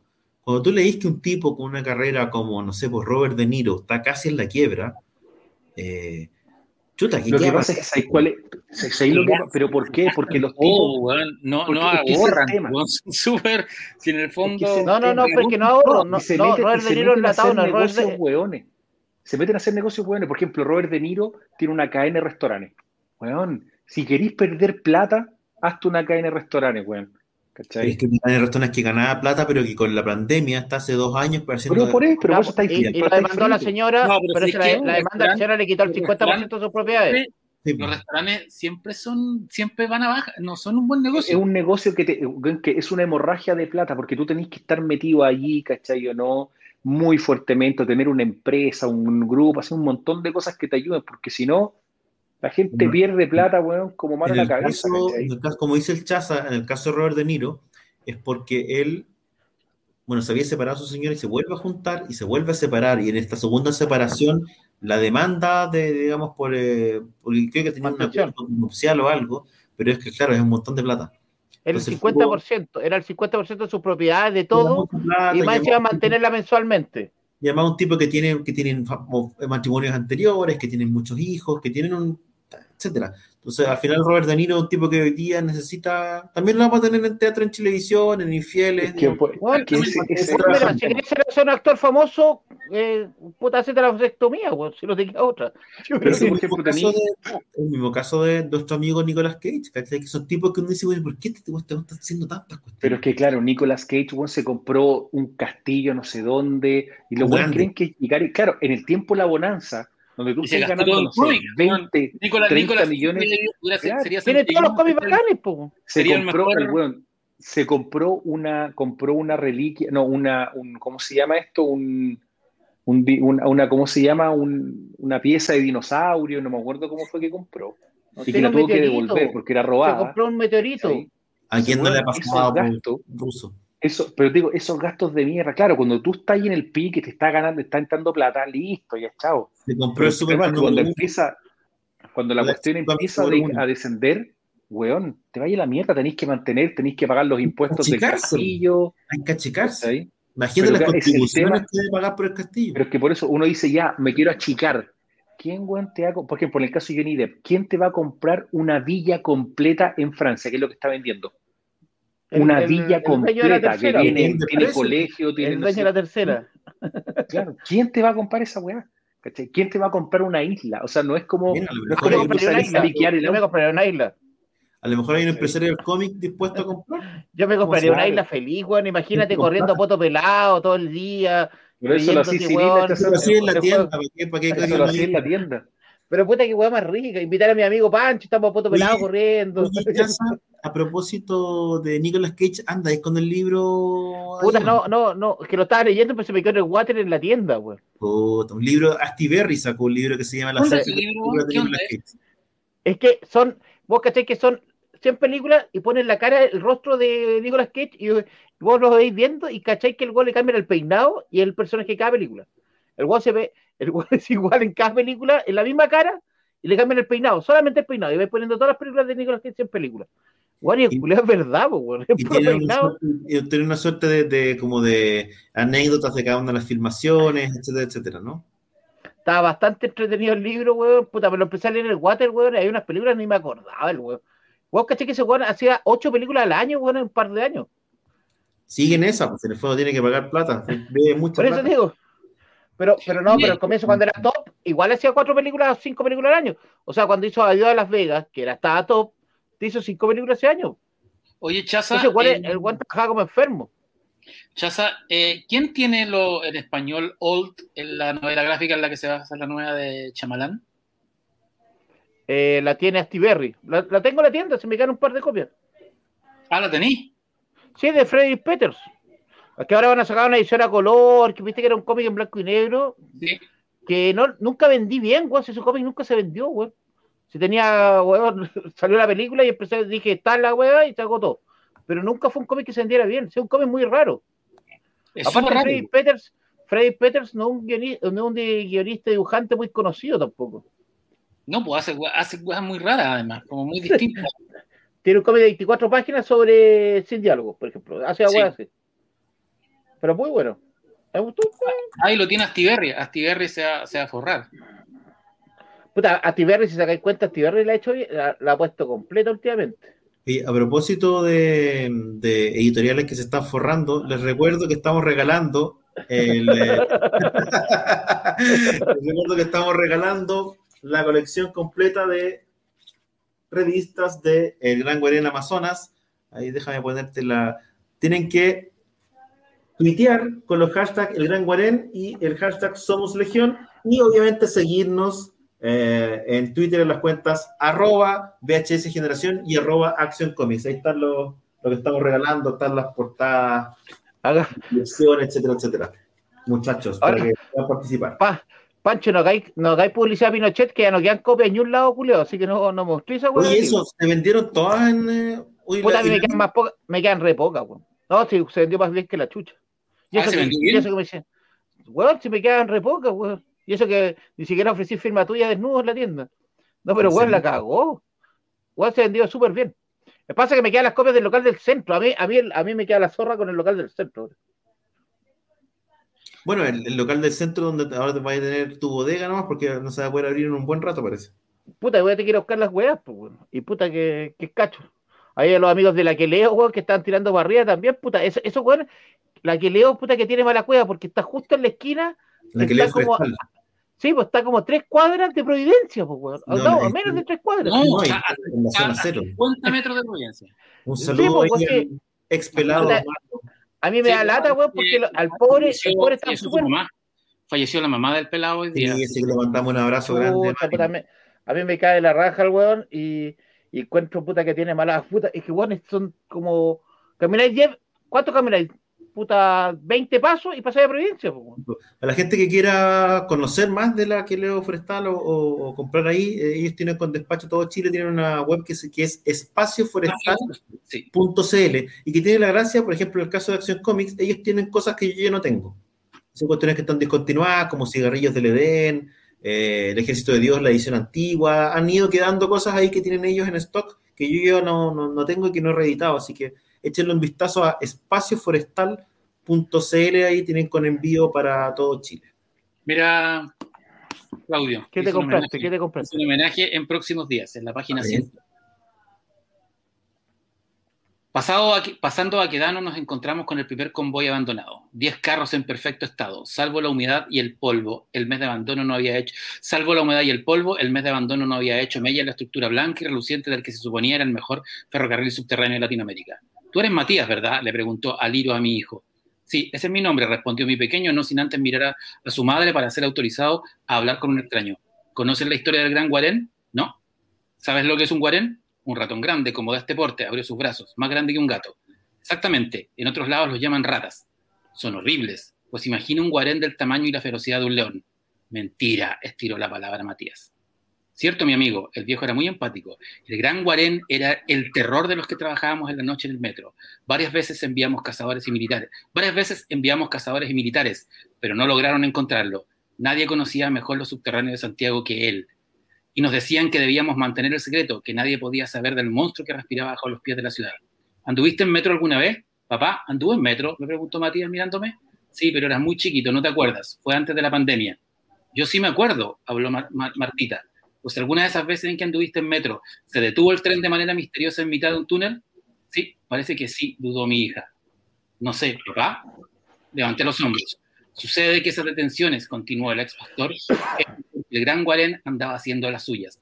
¿Y qué pasó con él? Aliro se encogió de hombros. Hace años que dejó de aparecer. Tal vez murió de viejo o creció tanto que quedó atrapado en una tubería. O murió con el resto de los ratones después de la nieve, dijo Martita acercándose a su hermano. Lo importante es que ya no está vivo y no nos puede atacar. Sí, mi amigo. Eso es lo importante. Buena. ¡Cachín! Todo me sirve. Cuando, haga la película te va a mandar el huevo. Oye, hay, hay conversación. No, no puedo decir mucho. Hasta yo participo en, en, un guion de, No, pero. Se que cada cierto tiempo el Gran Guarén, como buena rata, se niega a morir, así que cada cierto tiempo vuelve a aparecer. La semana pasada. me, acuerdo que, está súper avanzados con el griego, con este weón que era el dueño de Fox hasta que cagó. Pues, o sea, Fox. Ahora, ahora vuelve, vuelve en forma de fichas las conversaciones, al menos sobre el Gran Guarén. Pancho, eso, eh, eso es eh, próximos días. ¿Ya está la venta? Sí, sí, salió justo, o sea, lo que pasa es que como se atrasó eh, Félix, salieron juntos, pues, y eran dos editoriales distintas. La idea no era competir con. No, pero, espérate, pero ¿cómo se atrasó el Félix? No, pues, si se atrasaron estos, pues. Si salieron juntos, ¿qué se atrasó? Si Félix se muera más que este. No, no, porque Félix. la novela Félix, eh, Pinochet era, estaba fechada para el año pasado. Ah. Sí, yo me acuerdo de esto, que le, iban corriendo, le iban corriendo, porque Félix además iba a terminar, y creo que va a terminar. Eh, habíamos conversado, porque él tiene una obra que se llama Face, sí. que, que había sacado, que, que salió la parte 1, eh, que es. Que, bueno, que él es autor integral ahí, entonces habíamos conversado y podríamos hacer algo con esto, lo había dicho yo, eh, como para que termine esta obra y ver qué se puede hacer, movámosla, que sí, bla, bla, bla. Y él dijo, ya, sí, la voy a terminar. Mira, me quedan unas paginitas de, de, de, Pinochet y de ahí lo hago. Y ese, claro, eso fue en septiembre, del, antes. Eh, y claro, las últimas paginitas de Pinochet se fueron estirando, se fueron estirando y al final las terminó este año. Sí, lo que pasa es que se, le, se, demoró en, Vikingos, en, Vinland, en la, esta serie, que es muy buena. Vinland es la raja, ojalá que... Vinland, va a salir creo. Creo que va a salir creo que Planeta lo va a sacar en... Vinland es impresionante, es una maravilla. Y nada, bueno, y así que salió esto que si les gusta el cómic, esto es un homenaje. Esto, esto nació el año, la tapa? Por, por, el Eternauta. A mí me invitaron a, a mí me, me, invitaron a participar de una, de una antología de sobre el, latinoamericana El Eternauta. Y era un cuento y al final nunca salió ese, ese cuento y, y, esto se comenzó a crecer, crecer y se convirtió en novela y me demoré 10 años en publicarla. Estaba, estaba, lista y estaba guardada. Pero claro, es la misma, o sea, es la misma idea del Eternauta. Todo empieza con, una, con nieve y la hija del personaje, el personaje se llama Alberto, por Alberto Breccia, y, el, y la hija se llama Martita, pues, como la hija de, de, Oye, ¿qué era la tapa? Me gustó la tapa. La, tapa es de Juan Manuel Neida, que es el diseñador de Está bonita, güey. Es súper minimalista. Está buena de las buenas tapas. está buena la tapa. Sí. Qué buena, que, jugar. Que la página es el capítulo 24, porque el capítulo 24 es básicamente. Santiago está encerrado. Algo, algo, ocurre en Santiago, y en el capítulo 24, lo que, o sea, el día 24, lo que ocurre es que amanecen muertos todos los animales de Santiago. Todos. Desde las moscas y las arañas hasta los gatos, los perros. ¿Y la, vieja, ¿Y la vieja habrá muerto ese día o no? No, la vieja está muerta.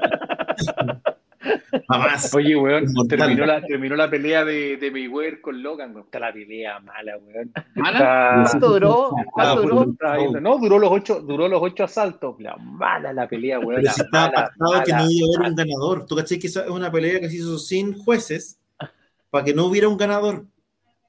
No, pues le, dan, le, dieron, igual le dieron, le dieron puntaje, todos los rounds eran 9-10, 9-10, 9-10, digamos. Puta, la pelea mala, güey. Sí, pero esos puntajes te los da ESPN. Entiendo que ellos estaban peleando no, muy rara, porque era como pero mala, puta, la pelea mala, rasca. Mayweather iba a embolsarse más o menos 100 millones de dólares por la pelea. Eh, Logan Paul, tanto, lo costó un negocio por todos lados. Yo creo que pelearon más en la ceremonia de pesaje que en el cuadrilátero, me imagino. No lo te seguro que las weas. Pues yo estaba viendo acá las weas ordinarias, güey. ¿Y por qué, no, por qué no se echaron a pelear los meones? Oye, weón, que una, es una, puta Ahí, Pablo Rodríguez dice, eh, Pinochet es malo y los comunistas son seres de luz. Curiosamente, los más reclamos que han llegado por la novela han sido por, por izquierda, porque básicamente gente de derecha que lo, ha, que lo ha leído y sobre todo Pinochet Lover, puta, igual reclaman porque iban a reclamar, porque básicamente el tema es... El oh, no, pero, pero, a, la, gente de izquierda le ha molestado mucho que nosotros con Félix tomamos una de las teorías más free al respecto. Una que, que la mitad del frente, Patriótico Manuel Rodríguez, eran infiltrados de que trabajaban para la dictadura, trabajaban para Pinochet. Esa es la razón por la cual Pinochet se murió, se murió eh, convencido que el atentado en su contra no, era, no había sido el frente, sino que habían sido los gringos. Él era el, su, en su cabeza, y a mí esto me lo contó una de las fuentes que fue secretario de prensa de Pinochet, a quien yo, quien yo entrevisté, largo y tendido, Pinochet se murió creyendo que sus verdaderos enemigos no eran los comunistas ni los marxistas, eran los gringos. Él estaba seguro que el atentado en su contra habían sido los gringos. Que los gringos lo querían sacar, claro. Fíjate que eso ha molestado harto, eh, como que de alguna manera para sectores de izquierda el frente es bien sagrado. Entonces, insinuar que, habían infiltrado de, la CNI, de la DINA en el frente, a, modo de enemigo interno, es como... Pero bueno. Es no es menor.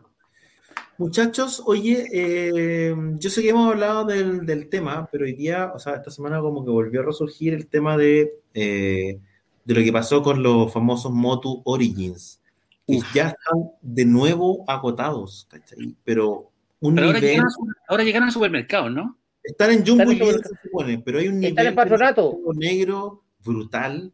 Con hoy día me hablaba un amigo, me decía, me mostraba fotos de, eh, de, las cajas en las bodegas, me decía, tengo un amigo que trabaja en X tienda del retail que dice que los tipos llegan y compran eh, las cajas en las bodegas.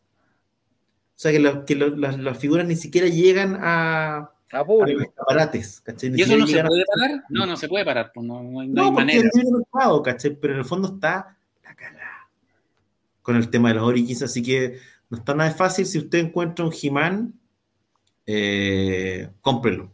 En un supermercado, cómprelo. Eh, porque no hay más. O sea, es imposible conseguir. Al final, el tema de la pandemia tampoco ayudó, ¿cachai? Porque en la práctica, como hubo muchos malls cerrados, mucha tienda cerrada, es heavy, lo que no se puede encontrar. Yo me salgo de la colección. o sea, quiero un par de cosas, pero no, no tengo ninguna esperanza de comprarla completa ni nada. Como en algún momento era como, oye, coleccionemos la completa. No, chao. No, la verdad que, que, pena, qué pena porque en el fondo, claro, para la gente que quería la que quiere, y con la buena onda, digamos, o sea, lo que te queda, o la compráis afuera y que te la traiga alguien. No, la eh, pagáis revendida. ¿Pero qué pasó con el Castillo, el Castillo Grayskull? Llegó y se, y se Llegó. Hay gente que lo ha comprado, hay gente que lo ha comprado en supermercado y otra, pero claro, ¿qué es lo que pasa? Una figura vale, normal, vale 12 lucas, que es un país barato para una, para una, una figura acá. De hecho, y en, la reventa, y en la reventa está al menos, cuando la encontré con un revendedor decente, digamos, a 20 lucas. Pero de ahí para arriba. Y la figura que se yo ya me fui ya. Disparada ya, mm. está, es la locura en el fondo. Yo voy, a, yo voy a seguir nomás con la colección de Thundercats de Super 7 y ahora viste que van a salir con Silverhawks.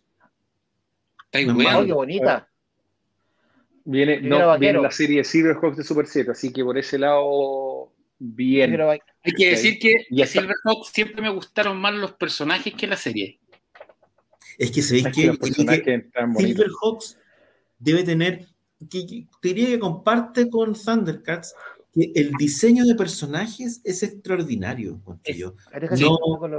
yo creo que no hay, porque tú estoy pensando en la serie un poco de la época, porque incluso si tú lo compras, no sé, he es mucho más básico comparado con, con los Silverhawks, pero los Thundercats está súper bien, pero los Silverhawks, el diseño de personajes es extraordinario y los juguetes son muy bonitos, ¿cachai? Muy bonitos. Además, tenían problemas, el metalizado se pela, pero hoy día, así como a nivel de, pues, de, de jugueteros viejos, de la gente que colecciona y todo eso, diría yo que los Silverhawks son los más caros, o de los más caros de, los juguetes de la época.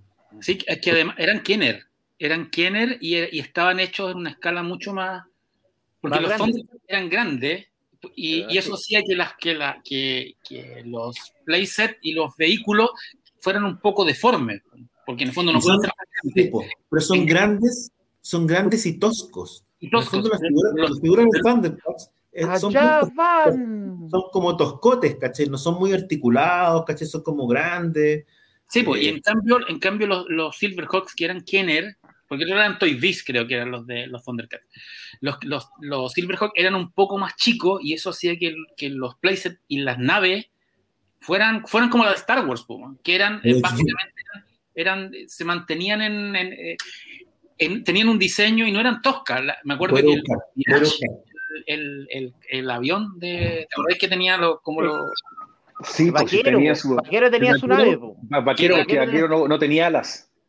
No, vaquero era la zorra, y tenía una guitarra. Tenía la guitarra.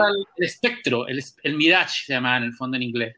Que tenía las, las, cuatro cápsulas. Chichichi, amo, chichichi. Amo. iban volando todo. No, chichichi, amo, chichichi. ¿Te acordáis que a mí me gustaba Halcón Vigía? Ahora, ¿ese, ¿ese con quién venía? Ese para la caja venía con un bono. Con Quicksilver, pues con el jefe, que era Rayo no, de Plata. No, venía con el jefe, venía con el cabro chico, con el, el chico, el chico de. No, pero es que, no, pero si cada uno venía con un halcón, porque después en la serie cada uno tuvo un halcón biónico. El primero que era, era, era halcón vigía. Ah, venían todos con uno. Y, después, y me acuerdo que en la serie animada había un capítulo en que el halcón vigía, los malos tenían un, tenían un, bicho grande y, construían un halcón vigía grande en el cual que no tenía personalidad. Entonces el, halcón vigía se metía en la cabeza y controlaba a este halcón vigía gigante. Y el juguete venía, eh, venía estaba el halcón grande con el halcón chico que lo metía en la cabeza allá van. Esa, esa, Pero muy raro que la canción en español. Pero es que en ese tiempo había varias canciones que se llevaban. los Thundercats eran, eran. No, pues la, de los Thundercats se dejaron en inglés, pero claro, tú tenías la versión del tío, del tío ¿cómo se llama? Eh, Capitán Memo. Se llama, el Capitán Memo, perdón. Eh, la de Jimán. La de Jimán. Eh, de Jimán, pues, Pero la de Jimán tenía, tenía tenía letra, tenía letra, pues la, la, original era instrumental. Bueno, este, este, bueno, la espada no es la original, la espada es de las figuras que sacó Super 7, que son bien feas, eh, que sacó como, unos Thundercats medio toscotes. Esa es la espada. Pero ah, pero ¿cuál Lo, pero los Super 7 que sacaron la serie de parecía como a Motu. Sí, que son bien feos, como, son como, que es como el de patas cortas. También lo, tengo por ahí. Y vos mismo, claro. Este, este, es uno de los, uno de los Thundercats que salió porque este es el leono que tiene el pelo naranja y otro que tiene el pelo rojo. Y, y, la garra es naranja y el otro tiene la garra roja. Pero se le saca la garra ese. Pero este sí, pues se le saca. Se le saca. Mira cómo juega con sus juguetitos, qué lindo. Este es, y este es, uno, este es uno de los Silverhawks, como para que se vea la diferencia más de escala. Oye, la raja, los Silverhawks están bien. Los Silverhawks son otra cosa, ¿cachai? Que en el fondo son. Ese, ese mono era flashback, ¿no? O flashback, sí. Así es. Ahí venían todos con halcón. Venían todos con halcón, tienes razón. No me acuerdo. Venían todos con halcón. al final todos tenían un halcón. Pues. El primero era halcón vigía, después cada uno tuvo un halcón. Claro, ese viajaba en el tiempo. Ese, ese, ese personaje como que hacía saltos temporales. Sí, esto es una maravilla, son una maravilla en términos, claro, que es lo que pasa, que se te pelan mucho, entonces al final eh, es difícil encontrar de estos en buen estado. Pero claro, tenía este, este diseño, los diseños de personajes en general, por lo menos a mí me gustaban mucho. hay que recordar que los Silverhawks eran básicamente pacos, eran policías. Sí, pues, y tenían un jefe policía que era el que tenía que el jefe con el, eh, ¿cómo se llama? ¿Telescopio? No, no yo no me acuerdo. y, estaban los, los cuatro originales, cinco con el, con el con vaquero. Y después empieza... de Serina, claro, Rayo de Plata, Niño de Cobre, y, Vaquero, que era una guay que no se entendía. Todos podían volar, menos Vaquero que podía No, que Vaquero no tenía nada. Vaquero no pero, tenía pero tocaba la guitarra. Y, tenía una guitarra, y, combatía con la guitarra eléctrica, disparaba y el que, el que, volaba la, la nave es donde salían disparados. ¿Te acuerdas que los tiraban así como.? No, los diseños. entró Flashback, entró uno que tenía que era con espiral. Que era que. telescopio, ¿viste? Pero tendría que ser de un, de un metal, ¿o no? Tendría que ser de. El, el, el verde ese, ¿tendría que ser de qué? Había, este no sé qué habrá sido, de qué, de qué metal habrá sido, pero sí, efectivamente había como un cuento, era de Ese era Esmeralda, Esmeralda, ya.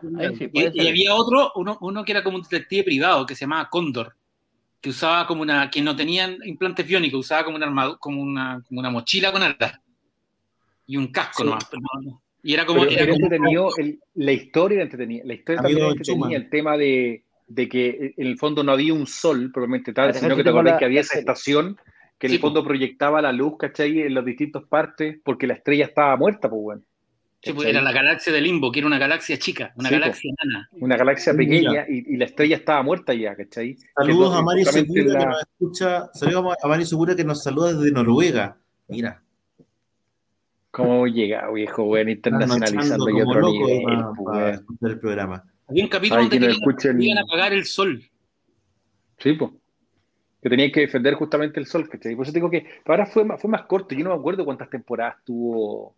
Yo creo que fue menos exitosa. A uno le gustaba y le gustaba, pero fue menos exitosa que otras. Ahora, no, totalmente. Mucho menos que Thundercats, ni que Tiger. bueno, Tiger es que, sí, que pasa que de, de, que era Telepictures, pero era con los Ranking Bass.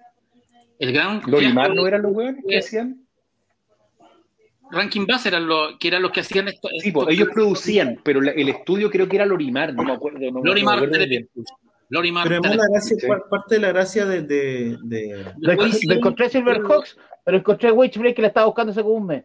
hicieron después hicieron Tiger Shark, que le fue horrible. Sí, fue muy mal. Es que ya era como el tercer enjuague, es igual en el fondo el modelo de los si, bien es cierto, hay harta diferencia entre los Thundercats y los Silverhawks que tenían puntos en común.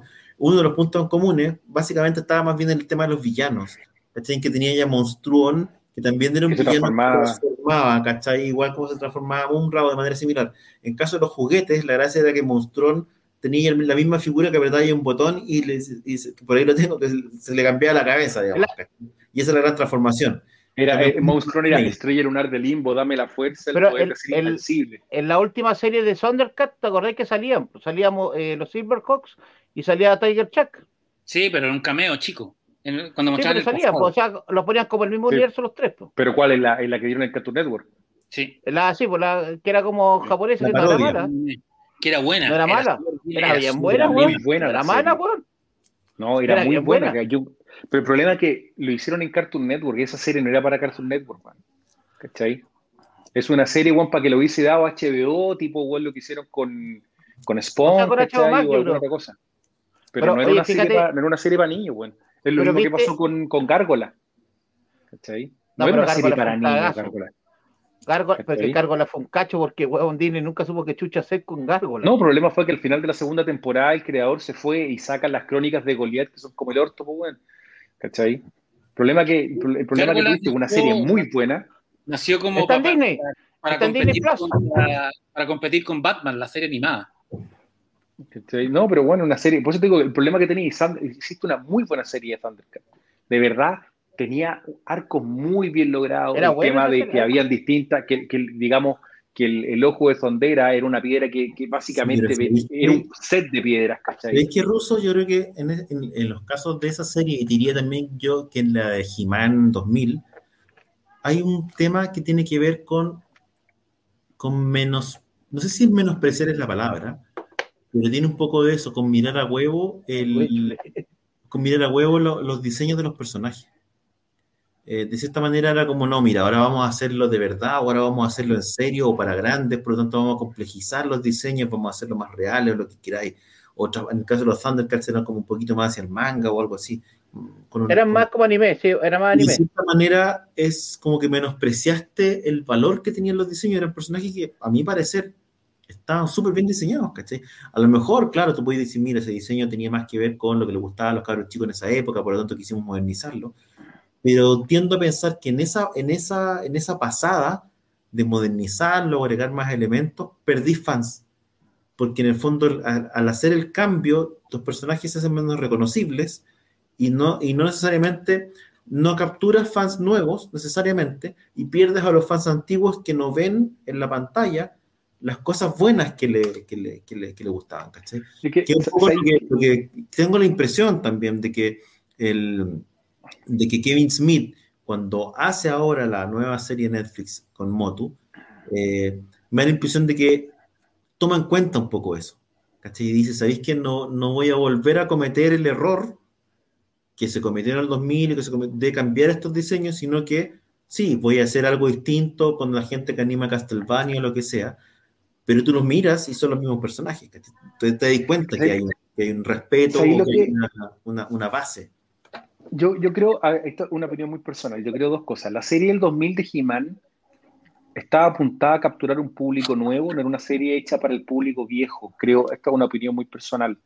Y estoy de acuerdo contigo, cambiaste un poco el diseño, sobre todo cambiaste el tema de la espada, ¿cachai? Y todo un cuento ahí con He-Man no era tan poderoso como en la otra. Hay hartas cosas que pueden funcionar o no funcionar.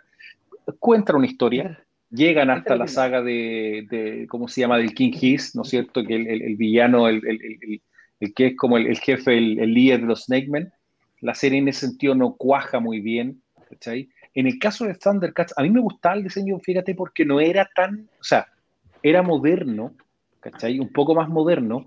El tema que yo tengo con la weá es hacer una mierda, no me la mostréis nunca en tu vida, weón. Muestra, muestra, muestra, chaza. Esa weá es terrible, weón. El diseño, el diseño de... Mira Skeletor, weón. Qué onda. Eso, Skeletor con oreja, weón. A eso me refiero yo cuando tú menosprecias tu, como tu material base. es, que ahí fue, es que ahí fue un cagazo gigante porque los buenos querían sacar figuras nuevas, más chicas. Porque que tenía que ir todo. Mattel llegó un momento en que, bueno, empezaron a perder popularidad con He-Man, dijeron, tenemos que sacar una nueva gama de juguetes y hay figuras de esa serie de las nuevas aventuras de He-Man. Sí, pues sí. la verdad que, weón, es, es que es terrible, weón, es horrible. No, la serie, aparte, el tema de Mara, Mira, eh, Pokéball mira a la weá Prime, fea. no, man, es Eso es mira, ¿no? weón. Es de, es de DIC, de Dick. Esto Sí. es terrible, weón. Puta, Dick qué weá cagó todo, hecha, weón. weón. Dick cagó a G.I. Joe también. Mira la weá, mira la weá fea, weón. Esta weá fea, fea, weón. No, y mira la espada, mira la espada de es cualquier weá, ¿cachai? ¿no, weón? No, y tiene un escudo. Si el escudo también es muy weón. Sí, pues weón. Sí, está, Ponerle la figura está. muy weón.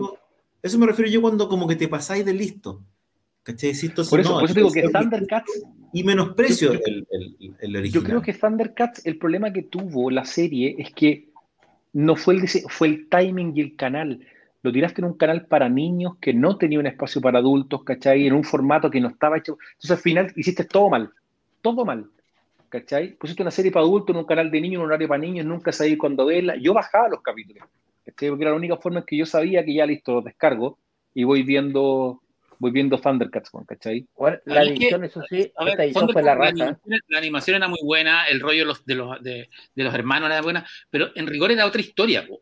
era to- porque la de, Es la, de, por eso, la de Master of the Universe era básicamente, era, la profundización de la historia. la misma, la misma idea, lo que pasa es que acá te, pero, te- pero te- a ver, Thundercats era otra historia, era, era de Acá hecho, te metieron muchas cosas nuevas. planeta, nada, po, no, no habían, Acá, acá en el fondo te hicieron, te acá en la serie Master of the Universe te separaron mucho más lo que era el príncipe Adam de He-Man. Totalmente, el príncipe Adam era un adolescente, ¿cachai? Eh, te generan Era otras cosas como el orbe del poder, te hablan de la historia del king, del rey Grayskull, ¿cachai? De una manera que nunca antes te lo habían, como que en el fondo te plantean que He-Man es, una, es, es la reencarnación del rey Grayskull. Aparece Keldor. Aparece.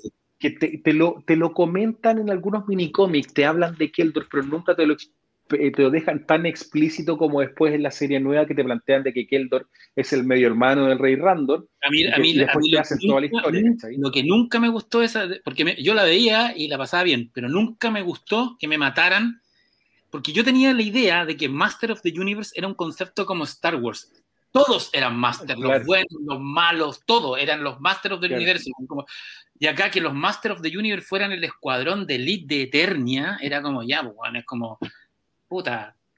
Manso No, nombre. único, Manso nombre para O tus sea, pacos. si vos hacías pesas, podías ser un Master of Universe y después te dejaron. Sí, pero es el, el- el concepto Master of the Universe es tan bueno, además que el logo original es muy bonito, es muy que es bueno. como, bueno, esto es la mitología de los Master of the Universe. No que te digan, no, bueno, los Master en rigor son el- es la guardia de elite del castillo.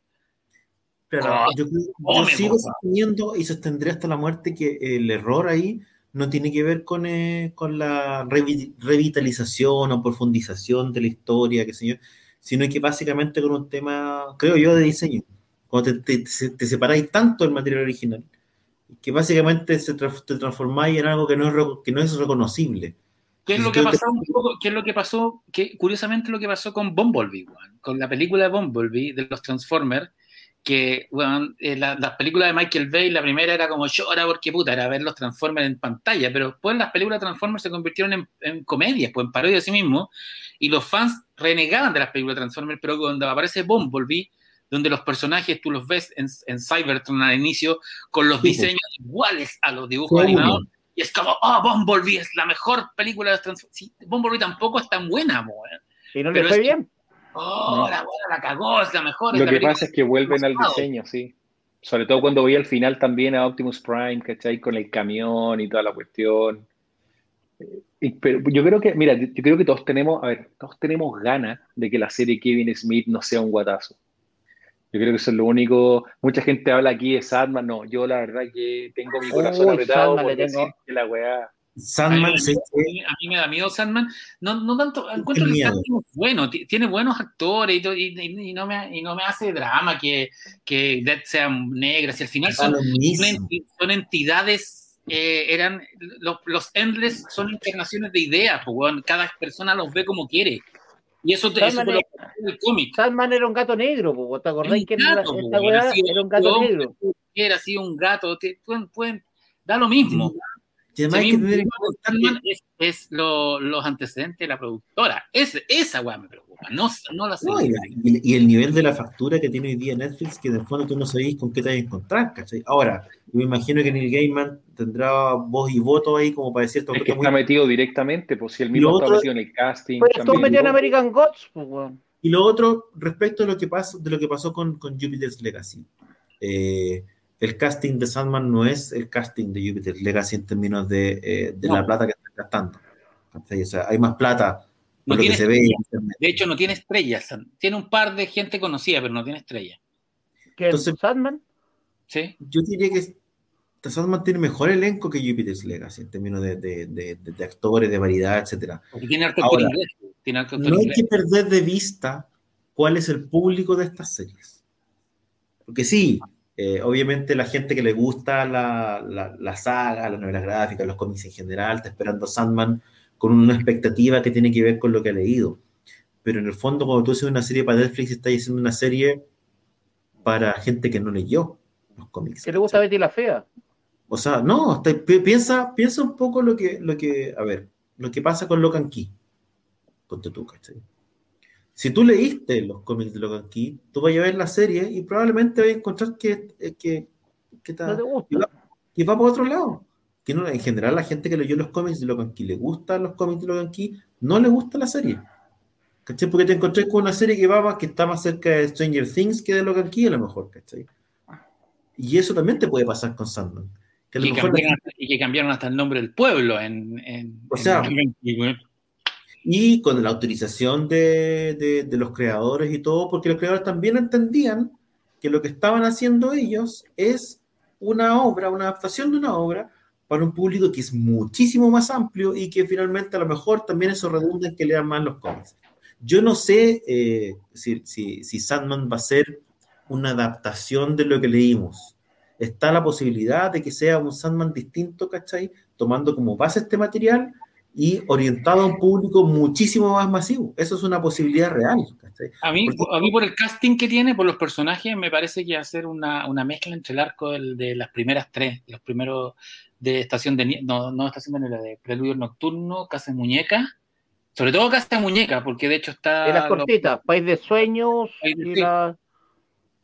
Yo, yo lo que espero que sea más parecida a Umbrella Academy o Sweet Todd que a Jupiter Legacy o las otras guas que han hecho.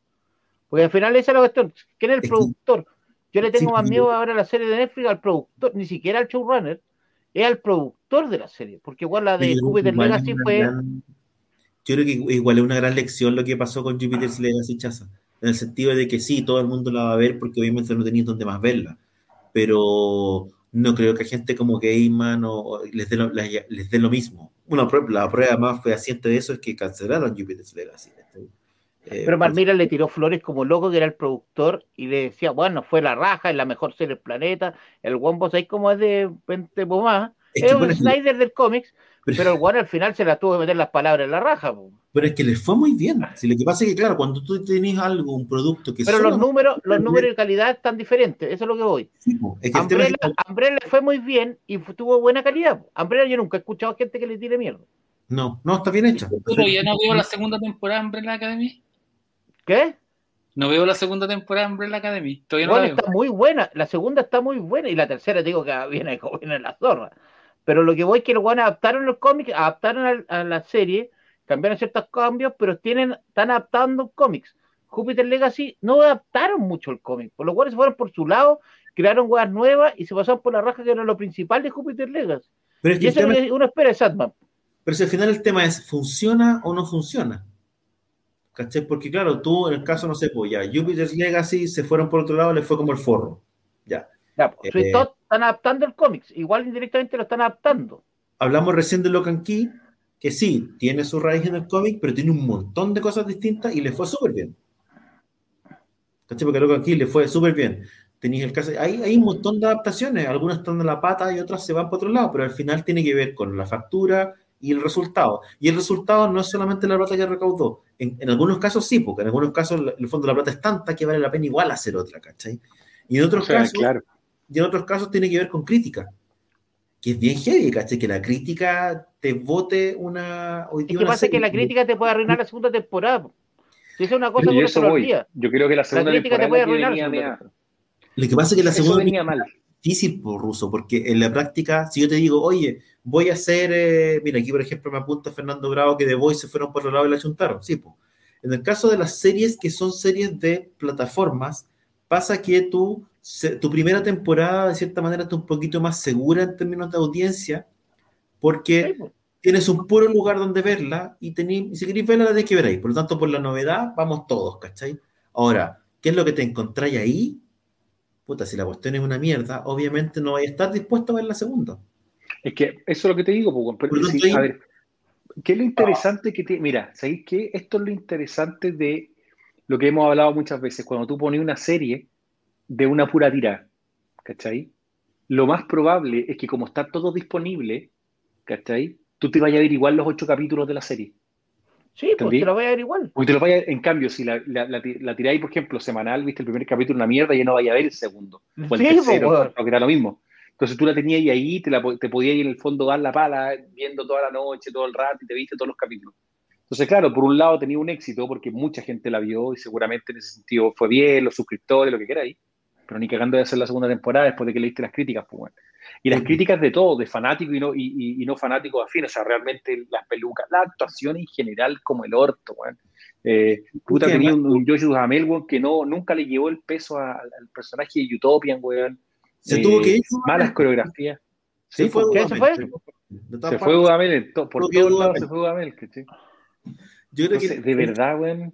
Sí, pues, lo que te digo, ¿cómo la cagáis con vestuario, weón? Es que una vestuario y maquillaje es una weón que tú decís, pero weón, no puedo creerlo, weón. productores esta semana y justamente estábamos, porque ellos, ah, de otros temas que sí empezamos a hablar, como del tema de, eh, de la posibilidad de generar no sé, como el sueño de todo el mundo de generar un, un, universo cohesionado de superhéroes. Eh, ¿Qué pasaría si eso pasara en Latinoamérica?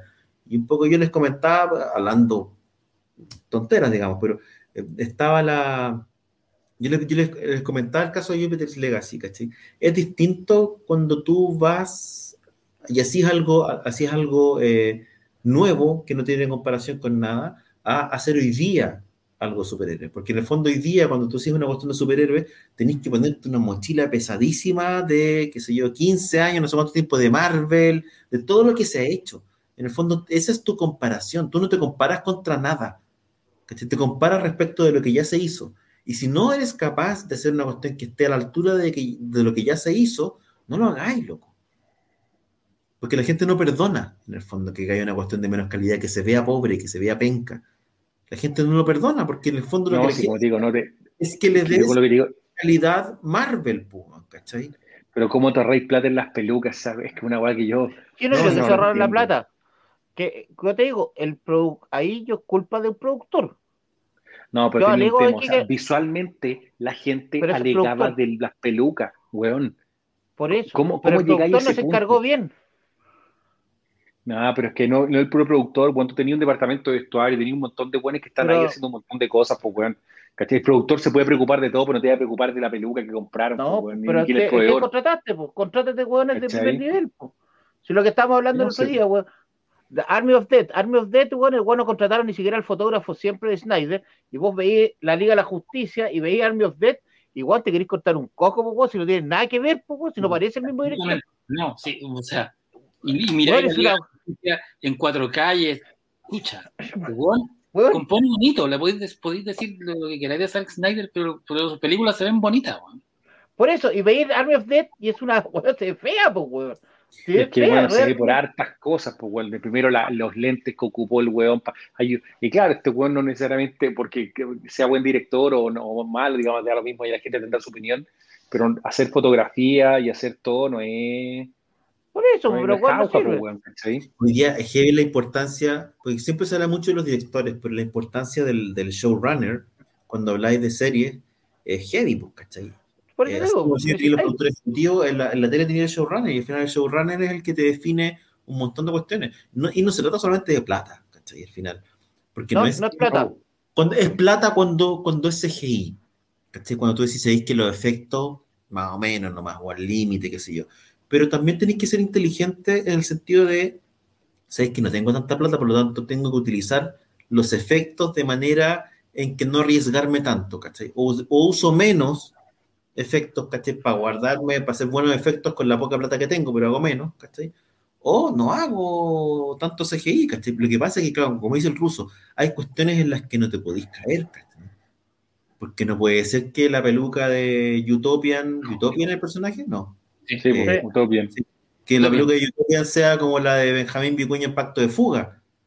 Claro, no puede ser la del doctor Chapatín, pues bueno. Que en el fondo hay una distancia, hay una distancia en el presupuesto de una película chilena, de una serie que, que va a ser vista en todo el mundo, ¿cachai? Entonces ahí, El doctor Chapatín, Sí, pues bueno. igual se parecía al doctor Chapatín, weón, ser igual. Yo que lo veía con la bolsita ahí, esa Utopian, weón, pegándole, ¿cachai? ¿o no? Al otro Oye, Esta semana viene Loki, weón, así que viene, viene interesante esta semanita. El miércoles, ¿no? El miércoles Loki. Van a subir dos capítulos, espero que suban dos, güey. Pero me tinca que la serie le tiene más esperanza que la otra, así que va a tener un capítulo, yo creo. Le tiene más esperanza. Puta, sabes que yo el tema de la esperanza dice que yo prefiero ver la serie, weón.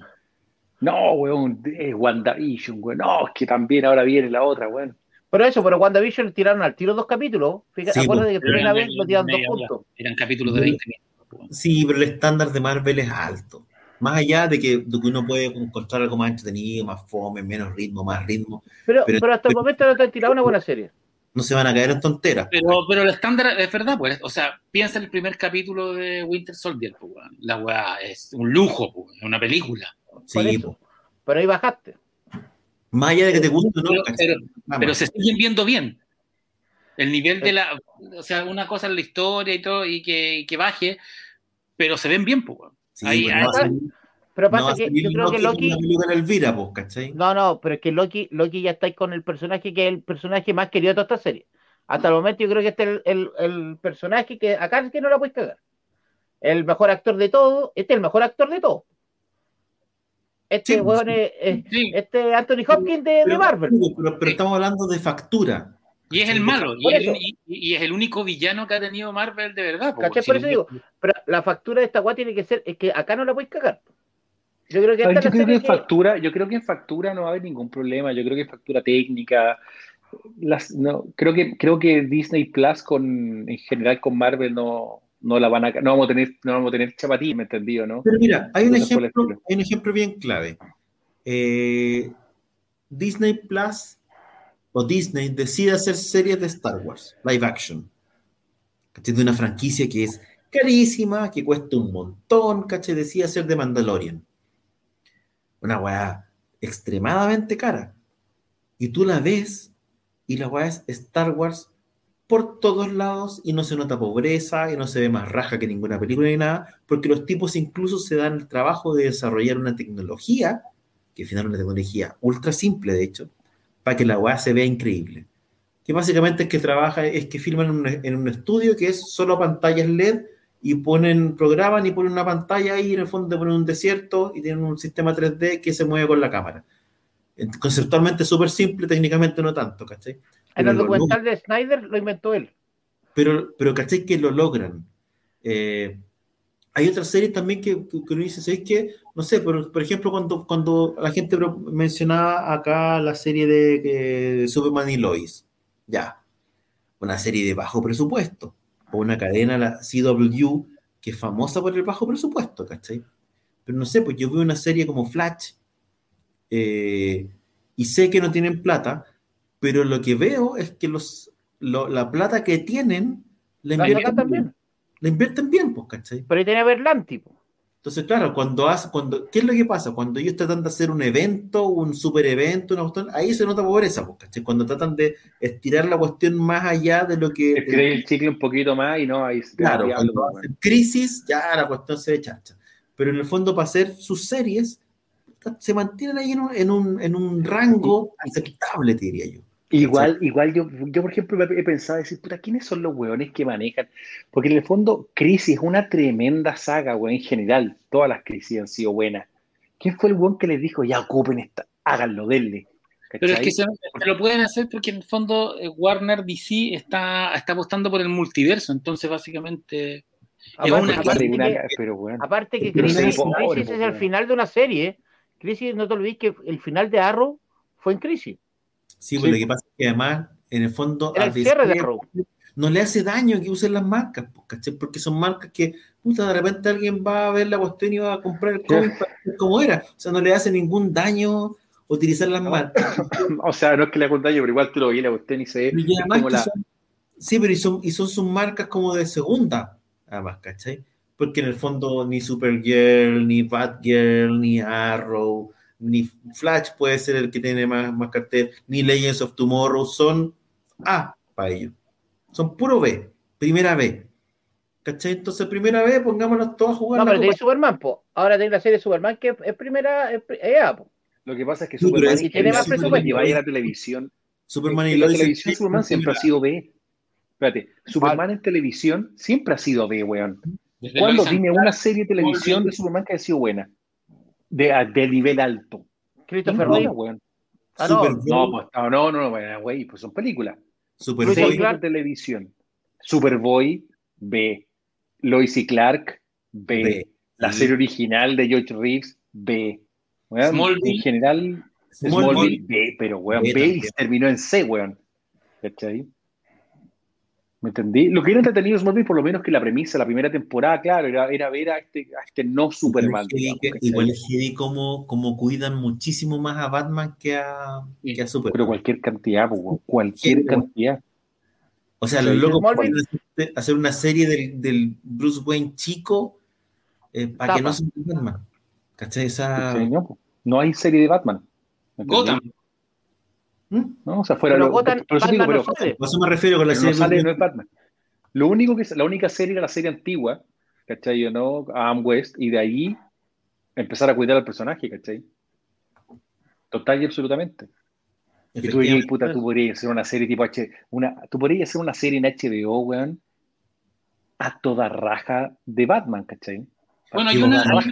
Hay una en carpeta, porque es Gotham Central. Gotham. Gotham, que Gotham- es, Got- es como Gotham Sí. Central, sí. Pero en el fondo Pero- es, como, es como un CSI de, en, en Ciudad Claro. Gótica. Pero, pero está basada en el, en el Batman nueva, la de, de George, eh, la nueva de Matt Reeves. Sí. Sí, está, claro, es, es como en el mismo universo, porque está Penny Pero de nuevo, en el mismo universo, pero no es, no es una serie de Batman que tú podrías explorado No, alguna historia, Yo alguna me, acuerdo, yo me acuerdo que en Smallville estaba la, estaba la idea de que apareciera Bruce Wayne de invitado y no nos dejaron, pues, y por eso metieron a Green No. Arrow. En, Sí, Sí. Era, eh, Y de, ahí viene, ya, po, y de ahí viene Arrow. Si gracias Sí. a Smallville apareció la serie de Arrow. Sí, El esa es la razón. le cambiaron el actor, sí. Porque, Sí. porque en Smallville salió Aquaman, salió Sí. Mera, salió... Aquaman era, era halcón de la serie Los Titans. Sí, Si- sí, si sí. estáis viendo, todo se ha reciclado. Salió. Sí, pues salió Flash, pero era Bart Allen, era Impulse en el fondo. Salió eh, Green Arrow, Can- Satana, Canario Negro, Doctor Destino, Hombre Halcón. Sí, eh, po, Doctor Destino. JSA. Tom, Doomsday. Salió. Pero- si no- Smallville salió todo. Era una melcocha Smallville incomprensible. man. Mataron, mataron a Jimmy Olsen. No, si me acuerdo. Yo Smallville la Y vi. en todo caso, es, es heavy porque además, si uno Pero lo era piensa bueno. en términos de tele, probablemente Batman Bane. es mucho más fácil de adaptar que, las Es otras. que por eso el más barato es el más barato de adaptar. Batman es más barato y puede quedar mejor. ¿Cachai? Y mucho tele, mejor. Con una serie semana también liberan Long Halloween, ¿no? ¿Mm? Long Halloween parece que salía esta semana. Esta semana sale Long Halloween, sí. La primera, la primera, la primera película. Está bueno el casting. por eso te digo que, que al final es es una, es una, una marca que están cuidando mucho, porque de nuevo, si tú pensáis todo lo que ha salido de Superman, ve total, pues weón. Era, era weón, Superman con Dean Kane. Uno le tenía cariño a la serie, pero weón, era. No da. Oye, eh, Eh. Kane está pelando el cable. Heavy también, otro, otro Sí, funeque. Sí, está ahí chavetado, pero. Mi amigo. ¿cachai? Está- está- Terrible. Juegan a, juegan a los pollos con Randy Quaid. Oye, se Oye, aquí solamente quiero tomarme un minutito para responderle que a mí me, pregunta, me ha preguntado varias veces eh, Sebastián, Castillo. no me acuerdo cómo se llama, Castillo, me ha preguntado por el tema de las Play 5, eh, qué opino con...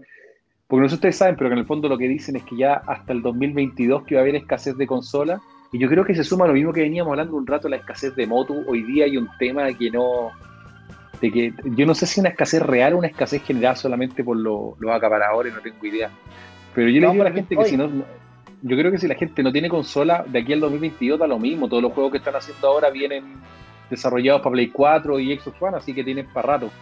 quédense tranquilos en ese sentido, van a poder disfrutar de lo que quieran sin ningún problema. La verdad que es un, exceso hoy día tener una, una Play 5 en ese sentido. Ahora, eh, ¿cómo se llama? Eh, Horizon viene desarrollado para Play 4, God of War viene desarrollado para Play 4, todo lo nuevo va a venir desarrollado y lo mismo, los mismos juegos también de la Xbox vienen en el caso de Halo, viene todo igual.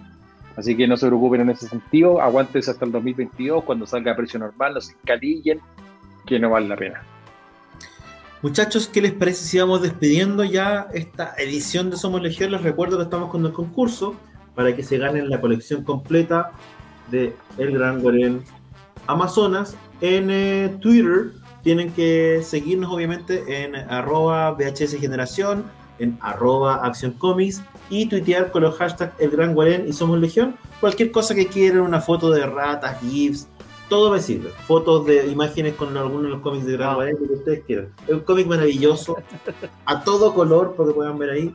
Son están todas las revistas ahí, con dibujos de Moisés Hidalgo, dibujante de los Power Rangers, así que y con guion de este servidor para que le puedan echar un vistazo ahí, está bastante bueno.